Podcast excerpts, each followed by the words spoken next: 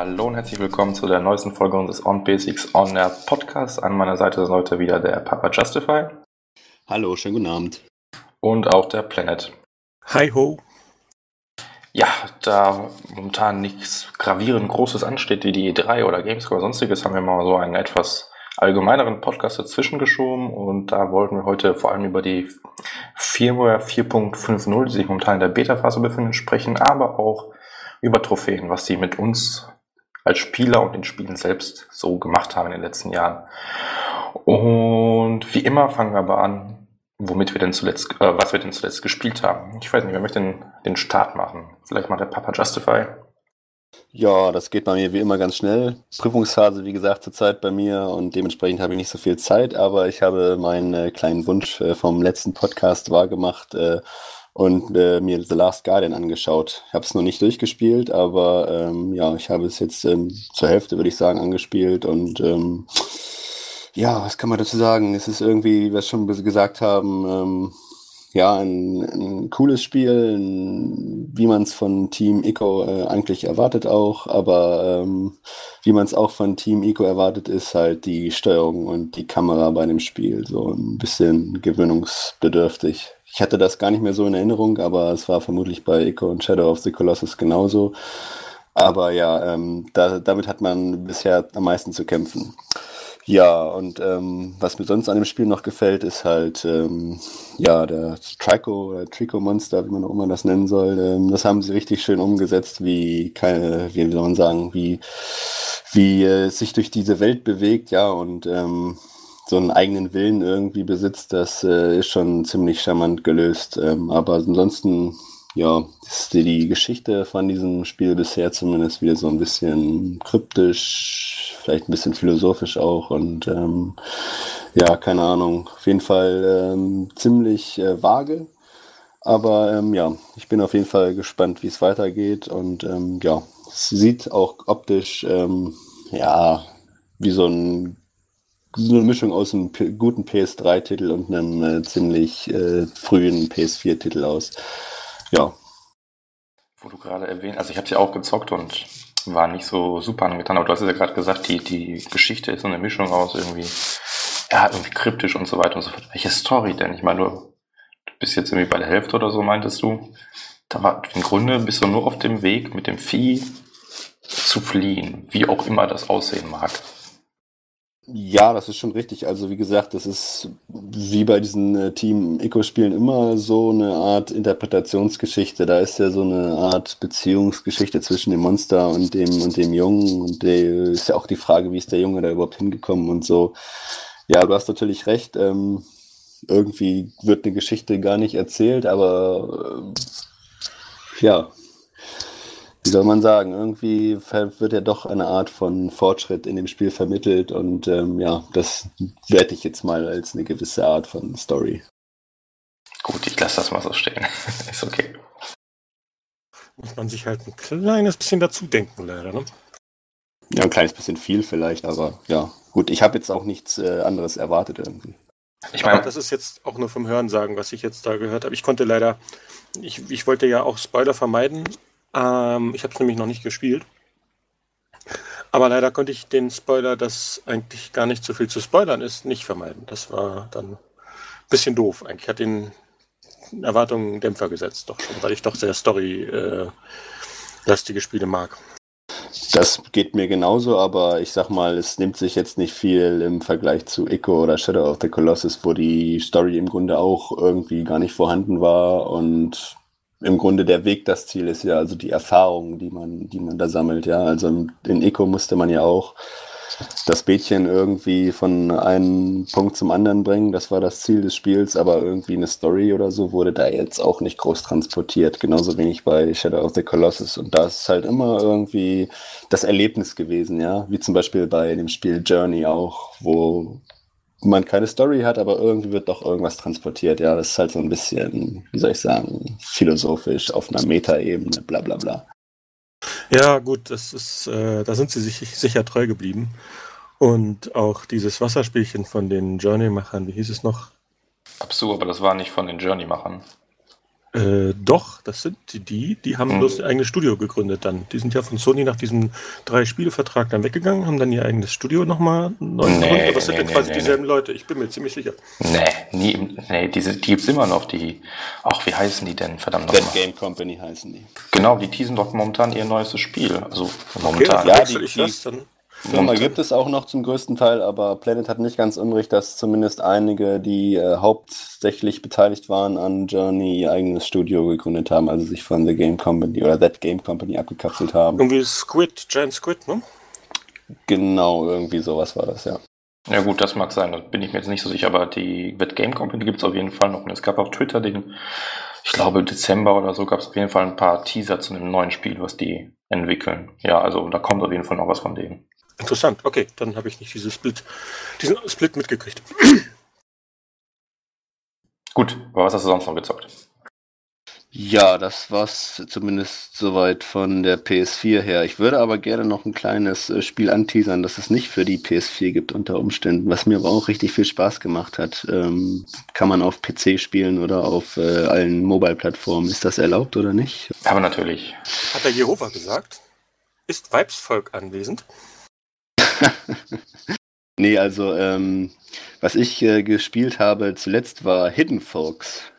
Das hat mir richtig Spaß gemacht. Ich weiß nicht, ob ihr davon gehört habt. Das ist so ein kleiner Indie-Titel, der ist äh, diese Woche erschienen, am Mittwoch. Und ähm, das ist so ein Wimmelbildspiel. Kennt ihr Wimmelbilder? Prinzipiell schon. Also das ist halt, wie soll man sich vorstellen, richtig äh, großes Bild, wo eine ganze Menge los ist und man muss halt kleine Objekte darin finden, die halt äh, relativ schwer zu orten sind. Und da hat halt ein äh, Indie-Entwickler, den ich auch äh, entfernt kenne, ein äh, cooles Spiel draus gemacht. Also äh, das ist auf jeden Fall richtig lustig. So richtig entspannt auch. Man kann sich dann da vor den Rechner setzen und ähm, ja, einfach so ein Bild absuchen nach irgendwelchen kleinen Figuren oder Objekten und so. Und das ist äh, richtig cool. Also es läuft auf dem PC und ich habe es auch noch auf meinem Handy. Auf dem iPhone ist es auch cool und äh, hat halt einen gewissen Charme dadurch, dass es halt so im Grunde nur schwarz-weiß gezeichnet ist in einem coolen Stil und ähm, halt eine Menge coole Soundeffekte besitzt, wenn man halt auf irgendwas draufklickt. Die sind alle von Mund ausgemacht, sage ich mal. Also alles nur so Mundeffekte. Ja, und äh, das hat auf jeden Fall einen richtig coolen Charme. Kostet zumindest auf dem PC zurzeit 8 Euro und äh, das kann ich auf jeden Fall jedem ans Herz legen, der so ein bisschen Spaß hat an solchen Wimmelbildern. Oh, nichts für meine alten, müden, entzündeten Augen irgendwie. Klingt aber interessant. Kommt vielleicht auch nochmal auf die PS4 mit ein bisschen Glück. Kann ich mir durchaus vorstellen, aber ähm, zurzeit gibt es das halt noch nicht. Hast du sonst noch was gezockt oder war's das? Hm, Ich zock nebenbei noch so ein bisschen Overwatch wie immer, aber ansonsten würde ich das jetzt eher an Planet übergeben. Was hast du denn so gezockt? Ja, jetzt äh, kommen meine zwei Dutzend 500 Spiele. Nein, so viel ist das gar nicht diesmal. So viel ist ja auch gar nicht äh, Zeit ins äh, Land ge äh, verstrichen. Äh, das war ja letztes Mal schon eine etwas größere Lücke, deswegen hat sich da auch ein bisschen was angestaut. Diesmal ähm, beschränkt sich das auf, ich glaube, ein halbes Dutzend Titel oder so. Und Na, das zwar habe ich ja mir, ja genau, ein bisschen VR habe ich natürlich gespielt. Äh, da würde ich jetzt mal gerne The Brookhaven Experiments äh, hervorheben. Das war im Angebot und äh, hatte ich so ins Auge gefasst für einen der Titel, die da bei potenziellen Sales dann mal aufgegriffen werden. Und ich finde, es hat sich gelohnt. Ich mag ja so eine Shooter äh, in VR. Das kommt, Schießbuden machen wieder richtig Spaß, wenn man so einen Helm auf hat. Na gut, es musste mir aber gerade mal ein bisschen helfen. Davon habe ich mir noch gar Das nichts ist ein gehört. Zombie-Spiel, wo man äh, auf ähm, Original ist das für Vive erschienen und da hat man 360 Grad Freiheit. Durch das andere Tracking-Verfahren kann man ja da sich wirklich frei äh, rundum bewegen und dann auch schießen. Und das haben sie so auf die PlayStation VR umgesetzt, dass es eine Taste gibt, um sich um 180 Grad umzudrehen. Das heißt, du hast immer genau zwei Blickwinkel für jeden Standort, bewegst dich aber nicht. Und äh, musst dich dann halt immer umdrehen. Es funktioniert aber trotzdem sehr gut. Und man muss halt immer hören, von welcher Seite die Viecher gerade kommen und äh, entsprechend reagieren. Man hat äh, in einer Hand eine Waffe, nicht zweihändig wie bei äh, Until Dawn Rush of Blood, sondern man hat nur in einer Hand eine Knarre. Und in der anderen Hand hat man, kann man wechseln zwischen Taschenlampe und äh, einem Messer. Das Messer ist relativ effektiv, wenn irgendwelche Gegner schon bei dir in der Nähe sind. Was aber auch ganz nett ist, wenn du mal gerade in der anderen Hand nichts, äh, nicht jetzt wechseln kannst oder in der Hektik nicht willst, äh, dann kannst du die auch einfach mit dem Griff der Waffe dann niederknüppeln, wenn du gerade nachladen musst. Das geht auch. Also es ist eigentlich recht griffig, das Spiel. Und hat eine nette Atmosphäre und macht mir Spaß. Man kann die Waffen upgraden, kann später andere Waffen dann auswählen, ein paar Extras aktivieren oder eben nicht. Und naja, das, mir hat das bis jetzt ganz gut gefallen. Ich bin da aber auch erst drei Level vorangeschritten. Also da bin ich noch nicht so tief drin.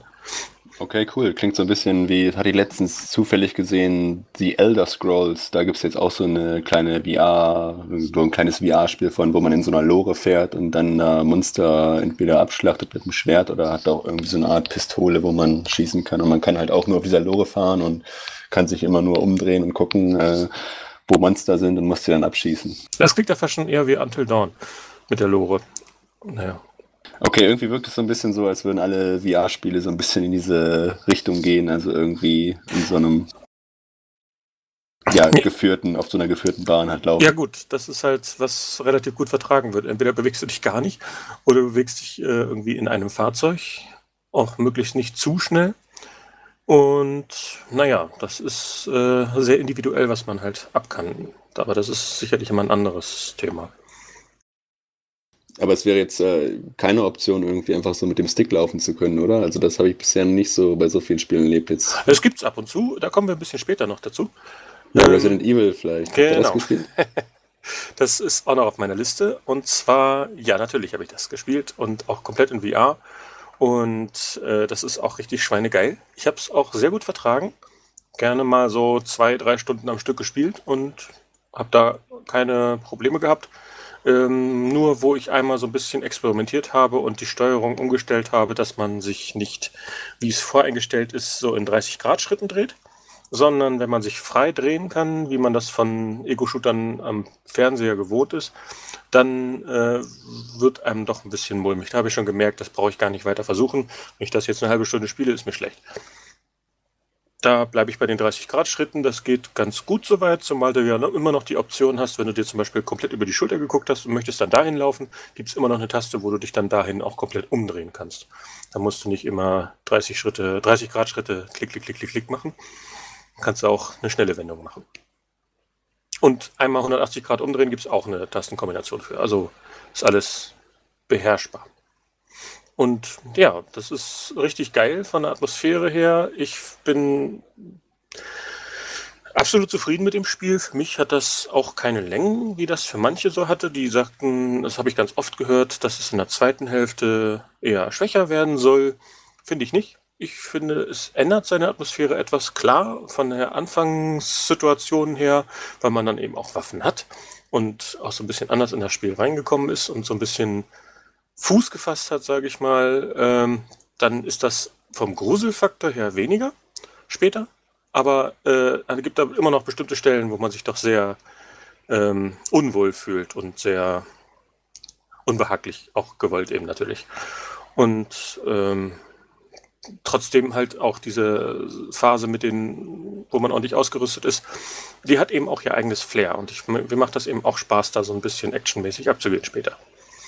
Ja, klingt jetzt erstmal spontan auch so ein bisschen wie Resident Evil 4 damals, das halt auch so ein bisschen gemächlich, gruselig angefangen hat und dann später so ziemlich actionlastig wurde. Ja, wobei mich das dann doch eher noch an die älteren Teile erinnert hat, ne? Von der Atmosphäre her, mit dem Kisten- und Inventarsystem. Das ist nicht schlecht. her. Ich finde das super. Ich finde das einfach klasse. Also du würdest sagen, das ist der erste VR-Titel, der sich richtig lohnt? Nein. Nee? Das ist ein Titel, der sich richtig, richtig lohnt. Er zeigt nicht unbedingt alles, was VR kann, aber äh, ich mag so diese Diskussionsrunde nicht von wegen so Resident Evil ist das erste Spiel, was es endlich richtig lohnt und ansonsten ist ja nichts in Sicht. Da kann ich für beide Argumente absolut nicht äh, zustimmen. Da gibt es vorher schon Titel, die sich richtig gelohnt haben und es sind auch noch äh, etliche weitere Titel in der Pipeline, die sich auch richtig lohnen, meiner Meinung nach. Okay, was die Zukunft angeht, äh, da will ich nicht mit dir streiten. Das kann durchaus sein, dass da noch richtig fette Titel kommen, aber so rein spielerisch, klar, ihr habt so ein bisschen von Batman geschwärmt und so, aber ähm, Ja, so richtig eine AAA-Experience war auch noch nicht so richtig dabei. Das ist zumindest mein, mein Ansatz dazu. Ja, ich habe nicht diesen AAA-Fetisch, den so manche haben, dass eigentlich alles andere höchstens mal so in der Mittagspause mitgenommen werden darf, aber nicht wirklich äh, geliebt und heißt nicht gespielt werden darf. Das finde ich Nein, das Quatsch. ist ja das ist ja richtig. Also man sollte auch kleine Spiele wertschätzen. Nur war es bisher halt mehr so eine größere Ansammlung von keine Ahnung, Extended Demos, sage ich mal. Ich, ich oh, geh, geh da, ja, ja, ja, okay. sammelst gerade Punkte bei mir auf der Minusskala.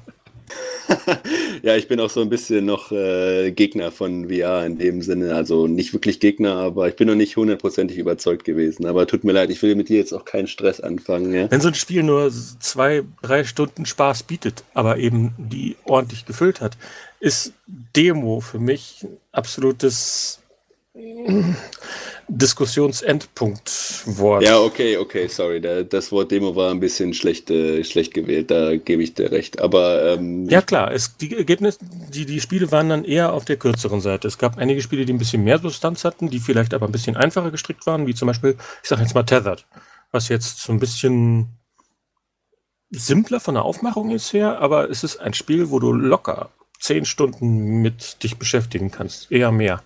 Und äh, bei Resident Evil saß ich auch nicht so viel länger dran. Also von Umfang her ist das jetzt nicht unbedingt, wenn man das so gewichten will, das entscheidende Kriterium.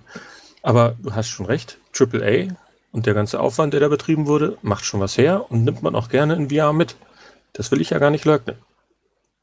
Okay, fair. Also ich will, wie gesagt, nicht da mit dir streiten, aber ähm, was mich halt bisher immer noch so ein bisschen gestört hat, ohne da jetzt, wie gesagt, viel gespielt zu haben, aber dass die Preise halt so ein bisschen unverhältnismäßig zum Content oder zur Länge waren. Ja, was natürlich auch damit zusammenhängt, dass du gerade in den ersten Wochen und Monaten ein sehr eingeschränktes Publikum hast. Aber du hast trotzdem Entwicklungskosten, musst irgendwie die wieder reinkriegen. Möglichst möchtest du auch nicht mit dem ersten und zweiten Titel dann gleich so tief ins Minus rutschen, sondern möchtest möglichst nicht die Plattform damit stützen, sondern auch selber Geld mit verdienen als Softwareentwickler. Ja, da hast du natürlich recht. Wie gesagt. Ähm Tja, und deswegen gibt es halt am Anfang ein bisschen, kleines bisschen äh, Early Adopter Nap. Das ist, war zu erwarten und ist auch so gekommen.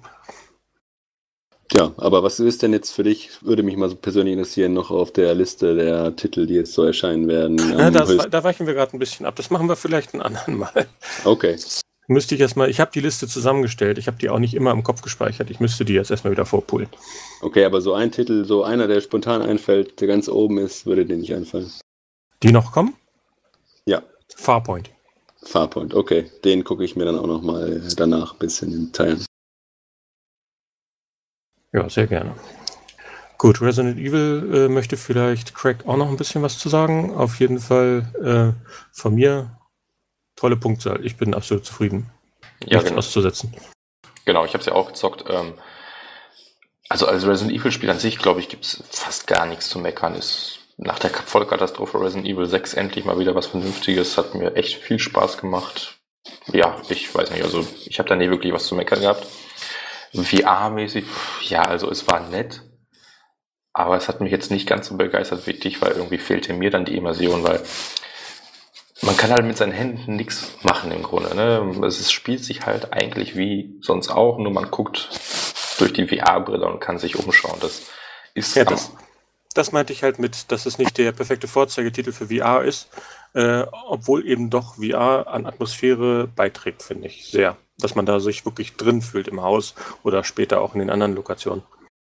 Ja, das kann gut hinkommen. Also wie gesagt, am Anfang fand ich es auch ziemlich geil, muss ich sagen, aber es hat sich bei mir dann auch relativ schnell abgenutzt und irgendwann habe ich dann, ich glaube so ab der Hälfte habe ich ohne VR gezockt, weil äh, es hat mir halt nicht so viel gegeben, dass ich mir extra die Brille da anziehen musste. Und dann fand ich es so ein bisschen entspannter, ehrlich gesagt. Also ist nett, wenn man, also das Spiel an sich, glaube ich, wenn man halbwegs auf Horrorspiele steht, muss man das gespielt haben. Wenn man eine VR hat, kann man es problemlos damit auch zocken. Mich persönlich hat es jetzt nicht so geflasht in VR, ist aber jetzt auch meckern auf hohem Niveau. Ja. Also wer drauf steht und sich das Spiel auch holen will und VR hat, dem kann ich echt nur empfehlen, Hand aufs Herz, Spiel ist wirklich direkt in VR. Wenn man damit nach einer Weile vielleicht nicht so zufrieden ist, so wie das bei dir passiert ist, ähm, dann kann man es ja immer noch wechseln, jederzeit. Aber was man nicht mehr kann, ist, wenn man es einmal durchgespielt hat und dann auf VR umsteigt, fehlt einem die Atmosphäre, weil man dann einfach schon in gewissen Teilen weiß, was einen erwartet. Und das ist etwas, was man nie wieder haben kann. Und das in VR zu erleben beim ersten Mal hat mir persönlich halt eine Menge mehr gebracht, finde ich. Ja, genau die Meinung habe ich auch gehört. Aber was mich jetzt spontan nochmal interessieren würde, ihr habt beide auf Pro gespielt, oder? Ich ja, ich weiß nicht, Player, hast du auch eine? Ja, natürlich, ich habe ja nur die eine. Hm, ja, okay, dann bringt es natürlich nichts zu fragen, ob äh, ihr das vielleicht auch auf einer normalen PS4 irgendwie gespielt oder gesehen habt im VR. Nee, aber es gibt ja schon durchaus etliche Berichte darüber, wie das technisch aussieht. Und da ist die Pro-Fassung jetzt nicht so viel besser als die normale Fassung. Also ja, klar, etwas mehr Auflösung und äh, so ein paar Sachen wie äh, Lichteffekte auf, auf Laub zum Beispiel ist etwas detaillierter. Da sind die Unterschiede, wie gesagt, nicht die extremsten. Also da gibt es andere Beispiele, wie zum Beispiel The Playroom, The Playroom VR, wo die Unterschiede in der Qualität zwischen Pro und Normal doch deutlicher ausfallen. Okay. Von dem, was ich gelesen habe. Ich kann ja den direkten Vergleich nicht anstellen. Bei Playroom ja, bei dem Spiel jetzt nicht, aber ja. Wobei man sagen muss, dass Resident Evil 7 in 4K echt verdammt geil aussieht. Also da gibt es schon ein paar Szenen, die super gut aussehen, weil es halt einfach so unfassbar sauber aussieht, das Bild. Ja. Es ist aber sehr niedrig aufgelöst eigentlich. Wenn du das jetzt auf dem, im Fernsehmodus spielst, hast du bei äh, 4K gerade mal eine Auflösung von, ich glaube, 1220p. Die wird halt sehr viel glatt gezogen und äh, besonders aufgemöbelt, aber die Basisauflösung ist ziemlich gering. Bloß halt, da hat auch Digital Foundry gesagt, das ist einer der Titel, wo die Pixel am schwersten zu zählen sind, wegen den Post-Processing-Effekten. Aber nutzen die dann auch Checkerboard-Rendering oder läuft das dann wirklich? Nee, es ist halt, wie gesagt, so, ich weiß nicht, 1220p oder sowas als Basis und darauf basierend dann halt das, äh, das ein geschicktes Upscaling plus äh, ähm, Glattrechnung, äh, wie auch immer. Ich kann das jetzt nicht näher benennen. Auf jeden Fall sind dort halt Weichzeichner drauf, die das aber eben trotzdem nicht verwaschen machen. Also es ist geschickt gemacht, aber eben trotzdem von der Auflösung her eher auf der schwächeren Seite. Ja, okay. Es fällt vielleicht auch nicht so auf, weil das Haus jetzt auch nicht irgendwie unfassbar krasse Geometrien hat und so weiter. Es ist halt dunkel und es ist halt ein Haus. es ist gut gewählt, es ist gut gemacht und finde ich nicht, dass man da irgendwie äh, was vermisst einfach. Ja, definitiv. Spoiler, spoilert mich mal gerade ein bisschen. Spielt das Spiel nur in dem Haus komplett? Nein. Oder? Okay. Aber es ist jetzt nicht so, dass du irgendwie so ein riesiges Areal hast. Vergleiche Resident Evil 1 wieder. Von der äh, Aufmachung her bist du da ganz gut auf dem richtigen Richter. Okay, dann weiß ich, worum es geht. Gut. Ja, dann bist du jetzt dran. Ach, warst du schon? Nein, ich, ich wollte schon sagen. Ach so, sorry, sorry, sorry. äh, wo wir noch bei VR waren, äh, da habe ich The Playroom VR, den neuen DLC, ausprobiert. Gerade heute frisch. Und der ist richtig geil geworden. Also, das ist so ein stationären Kanonenschießer, wo du äh, als VR-Spieler halt, wie gesagt, diese Kanone bedienst und das, du kannst da Bälle in eine Geschwindigkeit rausrotzen und schießt damit auf so eine, naja, Tetris-Monster nenne ich die jetzt mal. Die sind halt so Blöcken zusammengesetzt, die du auch dann eben rausschießen kannst aus den Monstern. Und äh, wenn du genügend Blöcke und besonders die Augen irgendwie getroffen hast, dann fallen die Monster um oder platzen oder wie auch immer. Und die Mitspieler auf dem Bildschirm, die können dann äh, große Roboter steuern, die damit kloppen dann. Die helfen dir. Das ist ein Koop-Modus. Und das macht richtig Spaß. Und da ist super viel Chaos auf dem Bildschirm. Und äh, also der actionreichste Modus bis jetzt. Und sollte sich jeder mal angucken, der das hat, weil wie gesagt, gratis Beilage immer noch eines der besten Vorzeigetitel dafür.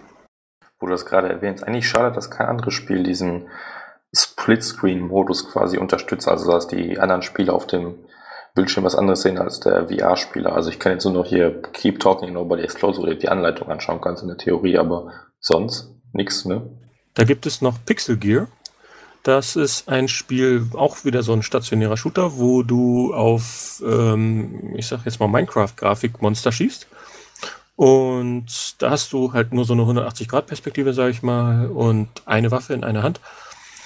Und da gibt es einen Party-Modus, bei dem du theoretisch drei weitere Spieler, aber praktisch ist da irgendwas schiefgelaufen mit der Controller-Zuweisung. Ich weiß nicht genau. Wir haben es nicht geschafft, mehr als zwei menschliche Spieler auf dem Bildschirm zu kriegen.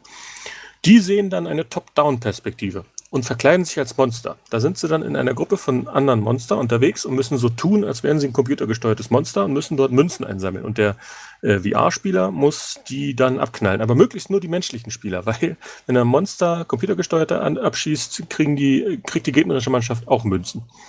Und äh, das hat eine Weile Laune gemacht. Also es ist durchaus nett, zumal es nicht sehr teuer ist. Ansonsten ist das Spiel eher nicht sehr empfehlenswert, aber es ist zumindest eins der wenigen mit dem Party-Modus. Okay. Ja, und dann gibt es noch das Spiel Cat Lateral Damage. Kennst du das? Nee. Das ist eigentlich mal so als kleiner Gag entstanden. Ich äh, weiß gar nicht, auf welchem System das entwickelt wurde. Also PC auf jeden Fall. Ob das jetzt mit irgendeinem bekannten Framework äh, gemacht wurde, weiß ich nicht. Aber irgendwann haben sie es mal für die PlayStation umgesetzt. Da bist du eine Katze und die möglichst viel, möglichst schnell, möglichst umfangreich Chaos anrichten muss. Sachen vom Regal kloppen und so, und so ein Kram halt.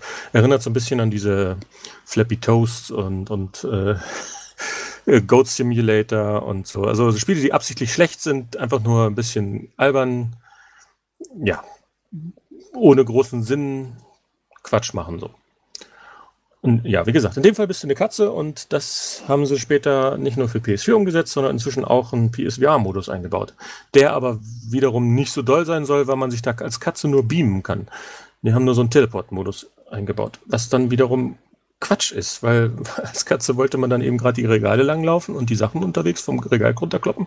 Das kannst du ja im normalen Modus auch machen, aber wenn du auf VR umschaltest, dann musst du dich immer hinbeamen. Das, das verliert einfach was vom Flair. Egal, ich habe das Spiel auch nicht, ich habe das nur gesehen. Das hat aber auf jeden Fall keinen Mehrspielermodus, aber zumindest auf dem Bildschirm kriegt man eine andere Perspektive zu sehen. Da siehst du die Katze von außen. Also ganz wenige Titel haben das tatsächlich, dass du da eine eigene Perspektive auf dem Bildschirm hast. Keep Talking hast du ja schon erwähnt, da ist die Anleitung auf dem Bildschirm, kannst du aber genauso gut auch auf dem Papier ausdrucken. Wobei das auf dem Bildschirm echt gut funktioniert, das Blättern. Also das, das habe ich sehr gerne genutzt da. Nutzen fallen mir jetzt auch keine weiteren Titel ein und ich würde mir auf jeden Fall mehr so eine Spiele mit asynchronen Party-Modus wünschen. Das ist äh, einfach eine tolle Sache. Genau. So, das war's für mich mit VR.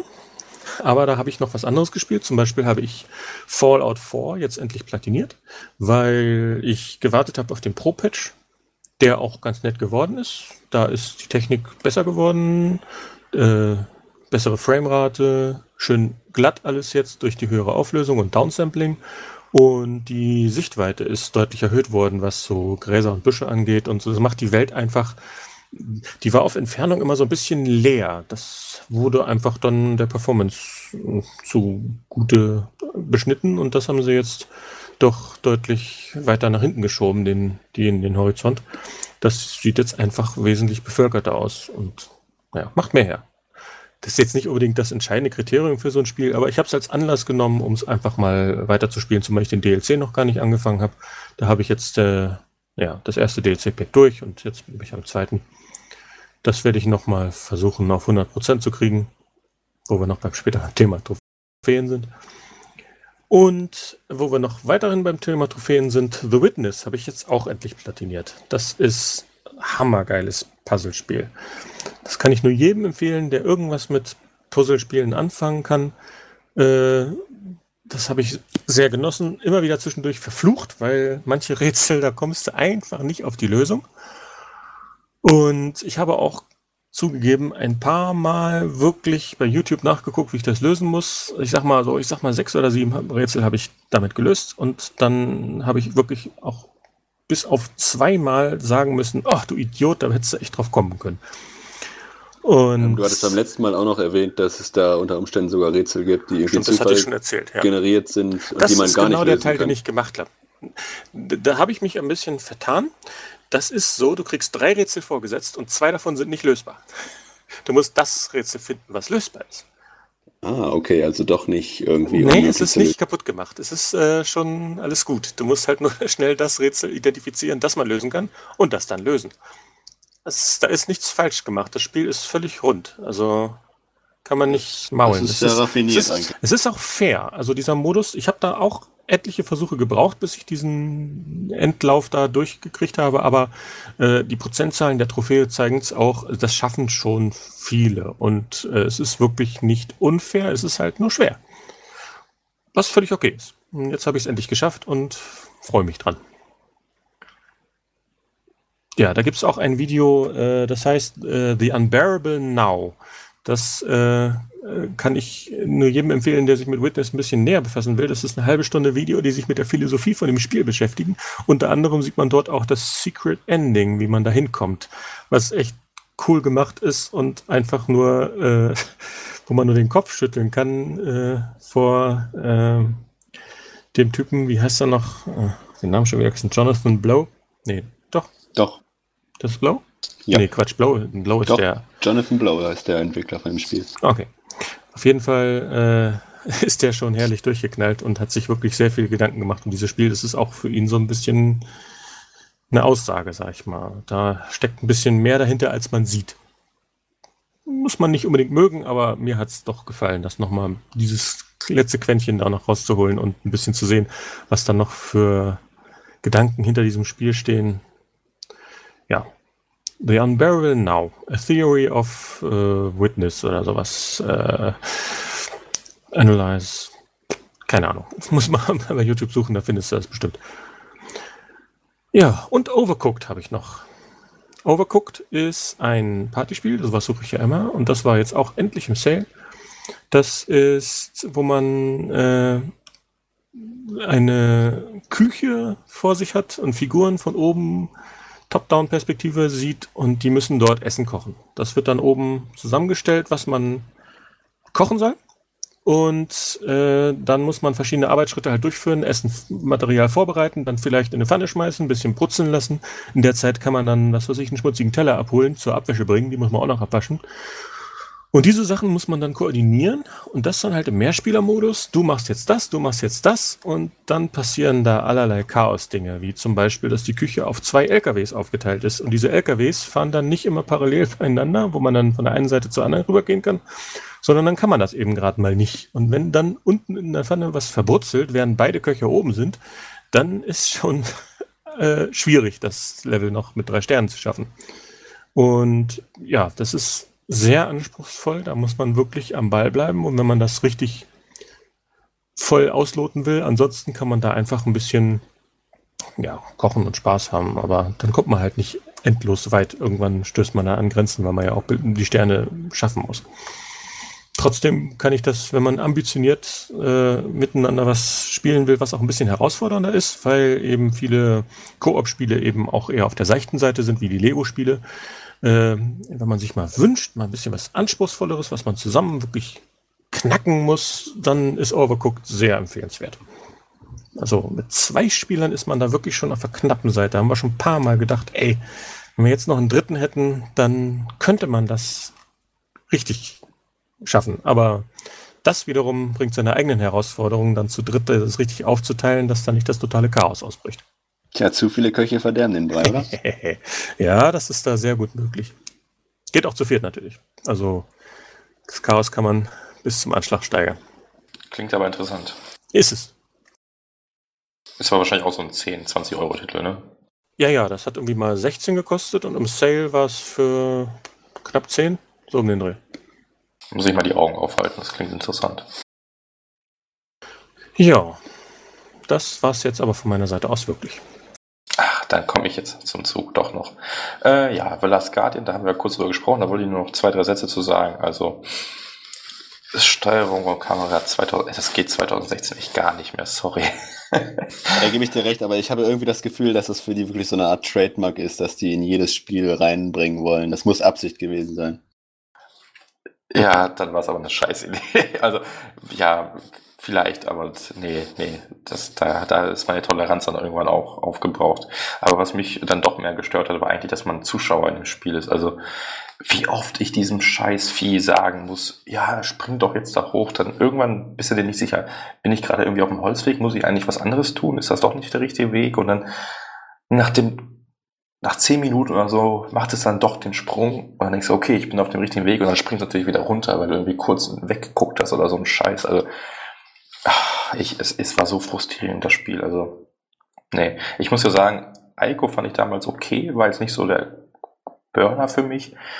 Ähm, Shadow of the Colossus fand ich dagegen ziemlich gut, also die Atmosphäre und man hat halt wirklich was getan und die, die Bosse waren echt interessant und man musste teilweise auch andere Taktiken verwenden und so weiter und so fort. Aber Trikot ist für mich echt, äh, äh Last Guardian, sorry, ist, naja, nee, es war das Geld echt nicht wert. Da hat Papa aber echt recht, wenn man mal drüber nachdenkt, dass da wirklich die Story auch bei Shadow of the Colossus erst so gegen Schluss entfaltet hat, weil zwischendurch sind nur so kleine Andeutungsfetzen gelaufen. Ich weiß jetzt nicht genau, wie es bei The Last Guardian aussieht, aber da war auch noch, da waren nur so einzelne kleine Puzzlestücke eingeworfen. Ja, das stimmt ja auch. Also die, die Story, die jetzt, wie, wie gesagt, halt kaum erzählt wird, der, der Weg ist das Ziel, ist noch das geringste Problem für mich. Wie gesagt, also dass man Zuschauer ist und diese Steuerung, das hat mir am Ende den letzten Spielspaß geraubt. Steuerung ist aber auch bei den anderen beiden Titeln ein, ein Fall. Sagen wir mal so, dieses Spiel ist empfehlenswert für Leute, die auch heute noch mit Ico und Shadow of the Colossus Spaß haben. Ne? Also wirklich nicht bloß so, damals war das cool, aber heutzutage kann ich das nicht mehr spielen. Die hätten vielleicht eher ein Problem als die Leute, die sagen, wieso, ich habe damit kein Problem, das macht mir auch noch genauso Spaß. Genauso Spaß wie damals. Ja, kann man so sagen. Gut. Ähm, ja, dann Resident Evil 7, da habe ich ja schon was zu gesagt. Tolles Spiel, sollte man auf jeden Fall gespielt haben. Und dann habe ich auch was komplett anderes gezockt. Kingdom Hearts 2.8 Final Chapter Prologue. Ja, diese Namen. Ähm, besteht, also es ist im Grunde die Collection, die man, die uns noch fehlt. Also die besteht aus einmal Dream Drop Distance, was auf dem 3DS erschienen ist. Dann der Neuentwicklung Kingdom Hearts Birth by Sleep 0.2 Fragmentary Passage. Also ja, äh, das ist diese komplette Neuentwicklung mit der neuen Engine, also der Unreal Engine 4, die auch bei Kingdom Hearts 3 zum Einsatz kommt. Und dann Kingdom Hearts Xi Backcover. Das ist das, das sind einfach die Zwischensequenzen aus dem Mobile Game Unchained X oder Unchained Xi, was man kostenlos im Play Store zum Beispiel runterladen kann. Und ja, ich weiß nicht, also ich habe die beiden Collections 1.5 und 2.5 nicht gezockt, weil ich gehofft habe, dass die auf die PS4 kommen, was sie jetzt auch tun werden demnächst. Und da hatte ich jetzt richtig Bock auf Kingdom Hearts und es hat auch echt Spaß gemacht. Also vor allem Dream Drop Distance, was ja eigentlich ein 3DS-Spiel ist, hat mich echt überrascht. Einerseits sieht's halt auf der PS4 immer noch irgendwie gut aus, weil es einfach so knackscharf ist. Wurde ja auch ordentlich aufgemotzt. Eben, eben, das steht außer Frage. Ist aber auch natürlich gut von, äh, von Square Enix bzw. den Entwicklern, dass sie sich die Mühe überhaupt geben. Spielerisch gibt es eigentlich nichts zu meckern. Die Story wird irgendwann, wow, so abgedreht, dass, ja, da haben sie mich dann endgültig abgehängt. Und jetzt erst? Also bislang dachte ich so, ich habe noch halbwegs mitbekommen, was abgeht, aber es Hast du noch Illusionen gemacht, okay. Mhm. Genau, aber dann irgendwann ab der Hälfte des Spiels denkst du so, okay Leute, was, was geht hier gerade ab? Aber es hat halt trotzdem Spaß gemacht, auch wenn ich die Welten an sich nicht so super interessant fand, da gab es schon bessere.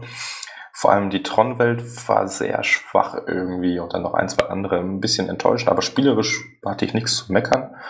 Dann halt dieses äh, 0.2, was der Prolog zu Kingdom Hearts 3 ist, das war irgendwie eine Enttäuschung, ehrlich gesagt. Also es war ziemlich cool, was auch erwartet werden konnte, aber es, ja, es hat halt irgendwie nichts beigetragen. Es war halt einfach eine Tech-Demo im Grunde, nix. Ja, und das Ding ist, genau, es war nur ein kurzes Ding, nur eine Tech-Demo. Ich habe es ja nicht gespielt, aber ich habe mir die technische Analyse da angeguckt zu. Und da ist es so, dass Dreamdrop Drop Distance ganz brauchbar aufgemöbelt wurde. Die haben halt ein bisschen Texturen verbessert. Klar, die Geometrie ist immer noch relativ simpel, aber es wird sauber gerendert und es läuft auch ganz gut. Äh, in den Zwischensequenzen soll es ein bisschen Probleme geben, aber das Spiel an sich soll ja, also, laufen. Also nur noch kurz, also Zwischensequenzen laufen mit 30 Bildern pro Sekunde, der Rest halt stabil mit 60. Das finde ich ist okay. Ja, aber die Zwischensequenzen sollen dafür auch noch nicht völlig sauber durchlaufen. Ich habe es selber nicht gesehen, aber naja gut, das ist ein kleines bisschen schade, aber es ist nicht schlimm, weil das eigentliche Spiel halt sauber läuft und äh, ja, kann man mitleben. Genau. Das ist auf jeden Fall technisch in Ordnung. Und dann kommt es, wie du sagtest, zur Tech-Demo die einem so Vorfreude auf den dritten Teil machen soll. Und die ist dann so das Schwächste vom Ganzen. Und insbesondere eben technisch. Genau. Das ist echt schade einfach. Da setzen sie ein bisschen falsches Signal. Zumal ja sich Square Enix in letzter Zeit technisch sowieso nicht so wirklich mit Ruhm bekleckert. Final Fantasy 15 zum Beispiel. Und dann äh, da auch wirklich kein Signal setzt, dass das irgendwie besser werden wird. Dann muss man sich echt voll aufs Spielerische verlassen und sich, darf sich die Technik wirklich nicht so genau angucken. Vor allem das Schlimme ist, dass die PS4 Pro-Version da eigentlich ja fast schon die schlechtere Version ist. Also die Auflösung wurde gar nicht äh, aktuell, also äh, abgegradet. Das ist immer noch 1080p. Und die normale Version läuft mit 30 Bildern pro Sekunde. Die hat dann ein paar Frame-Probleme und Frame-Pacing. Das ist. Vor allem Frame-Pacing, ja. Das ist aber noch im Rahmen, würde ich sagen. Und die PS4 Pro-Version läuft dann unlocked, aber die läuft dann halt irgendwie zwischen 30 und 60 die ganze Zeit und das ja, und die meiste Zeit zwischen 40 und 50, ne? Eben, das ist halt so ein ständiges Stottern, was auf Dauer echt genervt hat. Also ein bisschen schade. Und ich finde auch den neuen Grafikstil, boah, ich weiß nicht, da verliert die Serie viel an Charme. Also ich persönlich konnte mich nicht damit anfreuen. Das, das wirkt einfach falsch. Ich weiß nicht. Also ich muss ja gerade mal kurz dazwischen haken. Und zwar habe ich nie den Einstieg in die Kingdom Hearts Serie irgendwie geschafft, weil es mich irgendwie nie so wirklich gereizt hat. Was ist denn so für euch der größte Hook an dieser Serie? Ist das, sind das auch diese, dieser Bezug zu den Disney-Charakteren oder was macht also im Spiel den besonderen Reiz aus? Also wenn du mich fragst, die Disney-Charaktere sind nice to have, klar. Es ist, gehört irgendwie dazu, aber was mich persönlich einfach begeistert, also zumindest in den ersten zwei Spielen die Story, die ist echt gut. Ähm, und das Gameplay, das ist halt so wie Final Fantasy 15 gerne sein möchte, nur in gut halt. Es ist halt ein Action-Rollenspiel und hat da nette Ansätze vom Spielerischen her. Und von der Story her ist es halt so eine Art Final Fantasy Geschichte, die halt verschiedene Disney-Welten besucht. Und auch wenn ich jetzt mit den einzelnen Disney-Welten nicht unbedingt jetzt der, da träumerische Augen kriege, äh, ist das einfach eine nette Sache, dass man so in diese anderen Welten dann eintaucht und dann sich auch wirklich mit den Spielregeln dann so ein bisschen an die Welten anpasst. Das, das hat einfach irgendwas Faszinierendes. Kann ich dir jetzt schwer beschreiben. Macht Laune. Okay, cool, aber jetzt, ich habe zum Beispiel jetzt diesen Überblick verloren bei diesen ganzen Zwischenversionen, die auf allen möglichen verschiedenen Plattformen erschienen sind. Wäre dieses Kingdom Hearts 2.8 Gedöns der richtige Einstieg für jemanden, nein, der noch nie... Nein, nein, nein. Nein, nein, da wartest du besser auf die Collection, die kommt ja jetzt bald, die beinhaltet 1.5 und 2.5 und diese Punkt 5er Dinge sind eigentlich immer die, der Teil, der halt vor dem Komma steht oder vor dem Punkt steht, plus eben viel Beiwerk. Und äh, ich empfehle die Spiele einfach in der Reihenfolge zu spielen, wie sie rausgekommen sind. Da wird immer viel gesagt, das ist jetzt das Prequel, das könntest du zuerst spielen, aber in Wirklichkeit ist das echt meistens nicht der richtige Rat. Und ich glaube, da bist du besser bedient, wenn du die einfach von vorne bis hinten wegspielst, wenn du da Bock drauf hast und Zeit für hast. Ja, würde ich mir dann auf jeden Fall mal angucken. Du sagst, da kommen jetzt äh, HD-Remakes von 1.5 und 2.5 oder eine Collection. Das waren ja schon HD-Remakes auf der PS3. Von den ah, okay. PS2-Titeln gab es die HD-Remakes und jetzt gibt es die Full HD, beziehungsweise wahrscheinlich dann auch Ultra HD-Remakes für die PS4, PS4 Pro. Aber der Umfang, der Umfang ist halt riesig. Du hast halt bei dieser Collection, die jetzt kommt, ist quasi sechs Spiele. Einmal die Hauptspiele 1 und 2 von der PS2, dann noch oh, Birth by Sleep. Kurz, da hast du auch jeweils die International Versions. Das sind die Versionen. Das ist ganz typisch Square Enix, muss man mal kurz einhaken. Also die haben die Spiele rausgebracht in Japan zuerst dann haben sie die für Europa und Amerika umgesetzt und dann gab es nur in Japan eine Version, die nennt sich International Version und die hat zusätzliche Gegner, zusätzliche Ecken und Kniffe und so weiter gehabt, wurde überarbeitet, die kam aber nicht international raus. Also so ein, das, das zeigt schon so ein bisschen, in welche Richtung die Stories auch teilweise gehen, weil so verquer kann wirklich nur Square Enix denken. Genau, aber äh, der Umfang ist halt riesig. Du hast halt quasi sechs Spiele und danach würde ich dann noch 2.8 spielen, was dann so quasi ja, so der Prolog halt zu drei ist. Insgesamt sind es dann neun Spiele, die du kriegst, wobei drei davon nur die Zwischensequenzen drin sind. Das haben sie aber gut gelöst. Also zumindest ich hatte nicht das Gefühl, bei 2.8 jetzt, dass das irgendwie so abgehakt ist. Das hat sich schon so ein bisschen wie so ein Film angefühlt. Das haben die gut hinbekommen. Wurde auch komplett überarbeitet mit der Unreal Engine und so weiter. Also konnte ich nicht meckern. Und ansonsten, wie gesagt, die, die Story wirkt halt kindlich wegen den ganzen Disney-Welten und so weiter, hat aber schon durchaus ernste Töne, wird dann ab einem gewissen Punkt total verwirrend und immer schlimmer, aber man muss drauf stehen. Ich will es auf jeden Fall ausprobieren, das, da kannst du nichts mit falsch machen. Vor allem 1 und 2 sind tolle Spiele. Okay, die Collection werde ich mir dann mal angucken. Ja, werde ich auch noch tun. Ja, habe ich also, wie gesagt, durchgezockt, hat Spaß gemacht, kann ich empfehlen. Dann habe ich noch kurz, also in der Theorie kurz Resogun eingeworfen, weil da jetzt der PS4 Pro Patch rauskam mit HDR und allem drum und dran, 4K, weil ich mal sehen wollte, wie gut das dann aussieht. Sieht atemberaubend aus und dann bin ich auch direkt wieder ein, zwei Stunden dran hängen geblieben. Es macht halt immer noch süchtig. Ja, wer bislang noch nicht zugeschlagen hat, muss jetzt halt, weil das Spiel sollte man gespielt haben. Technisch das war das erste Spiel, was ich jemals auf der PS4 gespielt habe. Damals auf der Gamescom. habe ich dann halt den Stand angesteuert, beziehungsweise als ich dann da in dem Areal endlich drin war, war das der einzige der Sitz, der gerade frei war. Und dann konnte ich eine Runde zocken. Und das hat mir auch äh, zugesagt damals, aber als ich es dann wirklich letztendlich auf der eigenen Konsole in Händen hielt, äh, weil es ja auch schließlich PS Plus-Titel war, dass ich den nicht gleich mit abstauben konnte, ähm, hat es mir dann doch irgendwie nicht mehr so zugesagt. Ich bin da irgendwie nicht so warm geworden, nie. Wobei ich Super Stardust doch deutlich länger und lieber gezockt habe. Ich weiß nicht wieso, aber aus irgendeinem Grund passen Resogun und ich nicht zusammen. Ist halt Geschmackssache. Bei mir war es genau andersrum. Also auf der Gamescom habe ich es gezockt und dachte mir so, ach ja, ganz nett, mal gucken und so. Und dann zu Hause angekommen, konnte ich nicht mehr davon loskommen. Und das ist halt auch heute noch nicht anders ist einfach ein geniales Spiel. Allein das Soundtrack und dieser Season Pass, den es damals gab für einen Fünfer oder so, hast so viel Content dazu äh, hinzugefügt, das ist ja unfassbar. Also die Preis-Leistung war Hammer auf jeden Fall. Zumal die Nachpflege ja auch sehr genial war. Die haben immer neue Spielmodi dazu gepackt. Eben, und jetzt, wie lange ist das Spiel jetzt schon raus? Drei Jahre oder so? Dann haben die einfach nochmal den, den PS4 Pro Patch nachgeliefert. Warum nicht? Da kannst du nicht meckern, ja. Aber was mir dann doch am meisten Zeit verschlungen hat in den letzten Tagen und Wochen, war Yakuza Zero.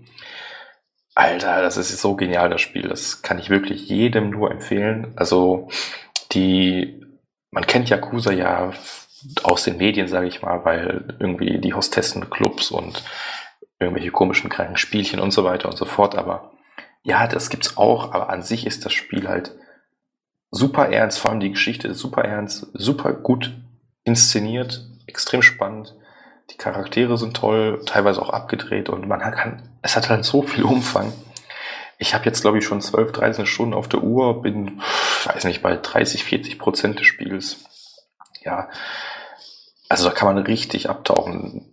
Man kann da irgendwie hier äh, quasi Baseball spielen, man kann Billard spielen, man kann Dart spielen, man kann, äh, was kann man noch, äh, hier mit so, so RC-Cars Rennen veranstalten. Dann findet man später irgendwann so einen äh, Fight Club für Frauen, wo man Wetten abschließen kann und solche Sachen. Man, man äh, ist Immobilienmakler, man, man hat äh, einen eigenen Hostessenclub, den man managen muss und so weiter und so fort. Also der Umfang ist meinst unfassbar. Du jetzt, meinst du jetzt 30, 40 Prozent von allem, was man machen kann oder 30, 40 Prozent von einmal die Story durchspielen? Story durchspielen. Und ich also dann kann man darüber hinaus auch nochmal 100 Stunden reinstecken. So. Ich würde schon sagen. also ich, mit 100 Stunden wird es wahrscheinlich schwer sein, um alles auf 100% zu bringen. Und die Story an sich ist halt auch super interessant gestaltet. Gefällt mir richtig gut. Man hat auch zwei Charaktere. Äh, Kazuma Kirio, den man aus den anderen Spielen schon kennt. Und dann auch Majima, der echt eine coole Socke ist. Äh, verrückte Kampfstile. Es gibt dann auch natürlich die total abgedrehten Yakuza-Szenen und so weiter. Also da hat Spy auch im Forum das schon erwähnt, also hatte ich heute die Quest, da läuft man vorbei, irgendwie so auf der Straße und plötzlich sieht man an der Ecke so einen SM-Club mit so einer Domina und die gerade irgendwie ihren Kunden da betreut, um es mal so zu sagen, aber der ist total unzufrieden, weil die das nicht auf, auf die Kette kriegt und dann muss man ihr das halt beibringen. So. Also geht man mit ihr auf den Park, äh, in den Park und dann muss man ihr quasi sagen, was sie denn so tun soll, um eine gute Domina zu sein. Oder also ich könnte da jetzt noch stundenlang drüber erzählen, was es da für verrückte Sachen gibt. Aber nee, unbedingt ansehen. Also es wird ja immer so mit GTA verglichen, das kommt überhaupt nicht hin. Aber weil es halt einfach nur Open World ist. Ich, ja, Open World und Gangster gleich GTA ist doch so. Genau, aber es kommt halt überhaupt nicht hin. Es ist eher so ein bisschen wie Shenmue, aber auch nicht so ganz. Es ist halt eine ernst erzählte Gangstergeschichte bzw. Yakuza-Geschichte dieser japanischen Kulturkreis, der halt komplett anders ist und dementsprechend für mich auch ziemlich interessant. Kann ich nur empfehlen. Also ist auch halt der perfekte Einstieg, weil es quasi das, die Vorgeschichte zu Teil 1 ist. Dementsprechend gibt es jetzt wahrscheinlich nicht ganz so viel Anspielung auf die späteren Teile. Ja, kann ich nur empfehlen. Aber ich freue mich auch schon tierisch auf Yakuza Kiwami, was jetzt im Sommer erscheinen soll. Das ist ja das Remake von Teil 1. Ja, ich hoffe, bis dahin bin ich mit Teil Zero durch. Ja, kann ich nur empfehlen.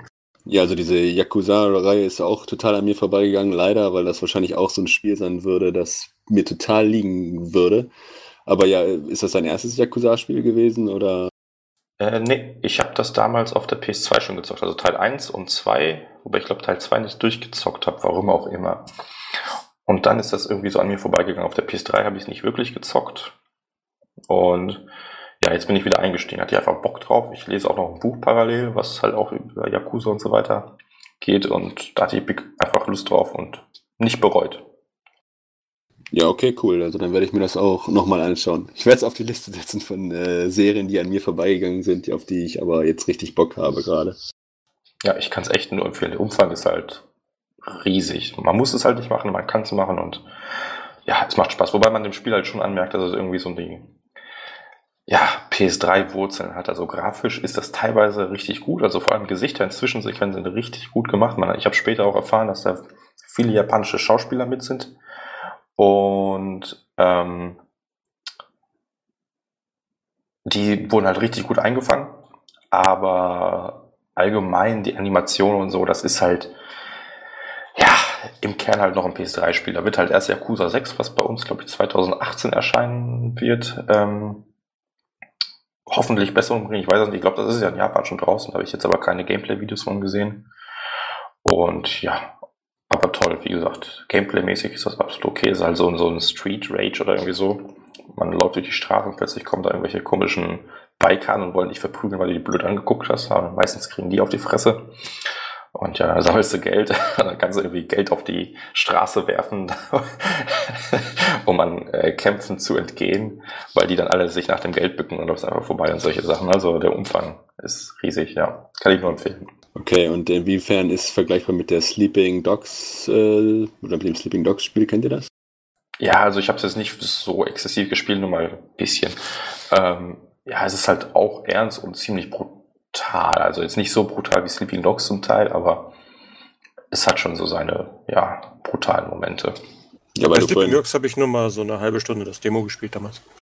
Ach so, okay. Ne, weil du vorhin meintest, es wäre nicht so wie GTA, weil Sleeping Dogs ist mir jetzt so ein bisschen wie GTA, nur so im japanischen Kulturraum im Gedächtnis geblieben. Ja, genau. Also in Yakuza hast du keine Autos oder sonst was. Du läufst die ganze Zeit nur durch die Gegend. Dementsprechend hast du auch eine etwas kleinere Stadt verglichen mit GTA oder Sleeping Dogs, aber das reicht halt vollkommen. Du hast da irgendwelche Geschäfte und die ganzen Lokale, die du besuchen kannst und so weiter und so fort. Also, was den Umfang angeht, wischt das wahrscheinlich mit beiden Spielen den, den Boden auf. Mit GTA, da tust du dich, glaube ich, schwer. Das ist schon eine ganze Menge, was man da machen kann. Ja, ganz ehrlich, was hat ein GTA? Ja gut, wegen Online vor allen Dingen, ne? Ja gut, aber was machen die Leute da auch? Die laufen da durch die Gegend und knallen sich ab. Mehr ist das doch auch nicht. Ja gut, das ist, glaube ich, da bin ich nicht der Richtige, um das zu verteidigen. Also keine Ahnung, wenn ich das immer so sehe, dann machen die irgendwelche Wettbewerbe mit ihren Autos oder sonst was. Also nichts, was irgendwie sonderlich interessant wäre in meinen Augen. Aber gut, ist ein anderes Thema. So, mehr habe ich auch nicht zu zocken äh, gehabt die letzten Tage und Wochen. Ist ja auch genug gewesen. Ja. Äh, dann kommen wir noch zum nächsten Thema, der PS4 4.50. Wie lange jetzt braucht Seid ihr alle drin? Ich weiß, Craig, du bist, aber glaube du auch? Nee, ich nicht. Oh. mich, hat, mich hat das ehrlich gesagt äh, nie so wirklich gereizt, Beta-Tester zu sein für irgendeine Systemsoftware. Ich bin immer ein bisschen Update-geil, muss mir sowas immer gleich möglichst früh reintun. Eben, und es ist halt nicht irgendwie so ein Beta-Test, wo die PS4 alle Nase lang abschmiert. Das ist eher so, ja, schon fast fertig und nur noch so die, der letzte Feinschliff gefühlt, glaube ich. Das läuft schon ziemlich stabil immer. Na gut, das ist jetzt, sag ich mal, ein echter Beta-Test, wo es wirklich äh, darum geht, nochmal einmal die Masse drauf zu jagen. Aber die interne Testschleife, die da vorher schon gefahren wurde, ist schon recht intensiv und die können zumindest sehr weit garantieren, dass da nichts mit passiert. Es gibt zwar bei jedem, bei absolut jedem Firmware-Update und schon gar nicht, äh, und schon überhaupt bei jedem Beta-Test Leute, die berichten, dass das seine Konsole geschrottet hat. Aber äh, ich denke mal, das dürfte dann eher ein Defekt sein, der sich dann erst manifestiert hat und trotzdem schon geschwält hat. Und der hätte wahrscheinlich jederzeit auftauchen können. Das ist nichts, was jetzt direkt von der Firmware ausgelöst wird, bin ich ziemlich von überzeugt. Bevor die das auf die Massen loslassen, testen die das auf die technischen Belange im Sinne von, macht es die Konsole kaputt, doch sehr intensiv. Klar. Ja, also wie gesagt, bei mir ist es halt so, ich sehe, dann gibt es halt mal ein cooles Feature hier und da und so und dann freue ich mich auch, wenn die Software irgendwann erscheint und dann probiere ich das Feature einmal aus und dann ist irgendwie, ja, hat es sich auch schon abgenutzt bei mir, ja, oder da geht es irgendwie in die Normalität über, deswegen reizt es mich jetzt nicht unbedingt der Erste zu sein oder einer der Ersten, die diese neuen Features ausprobiert und ja.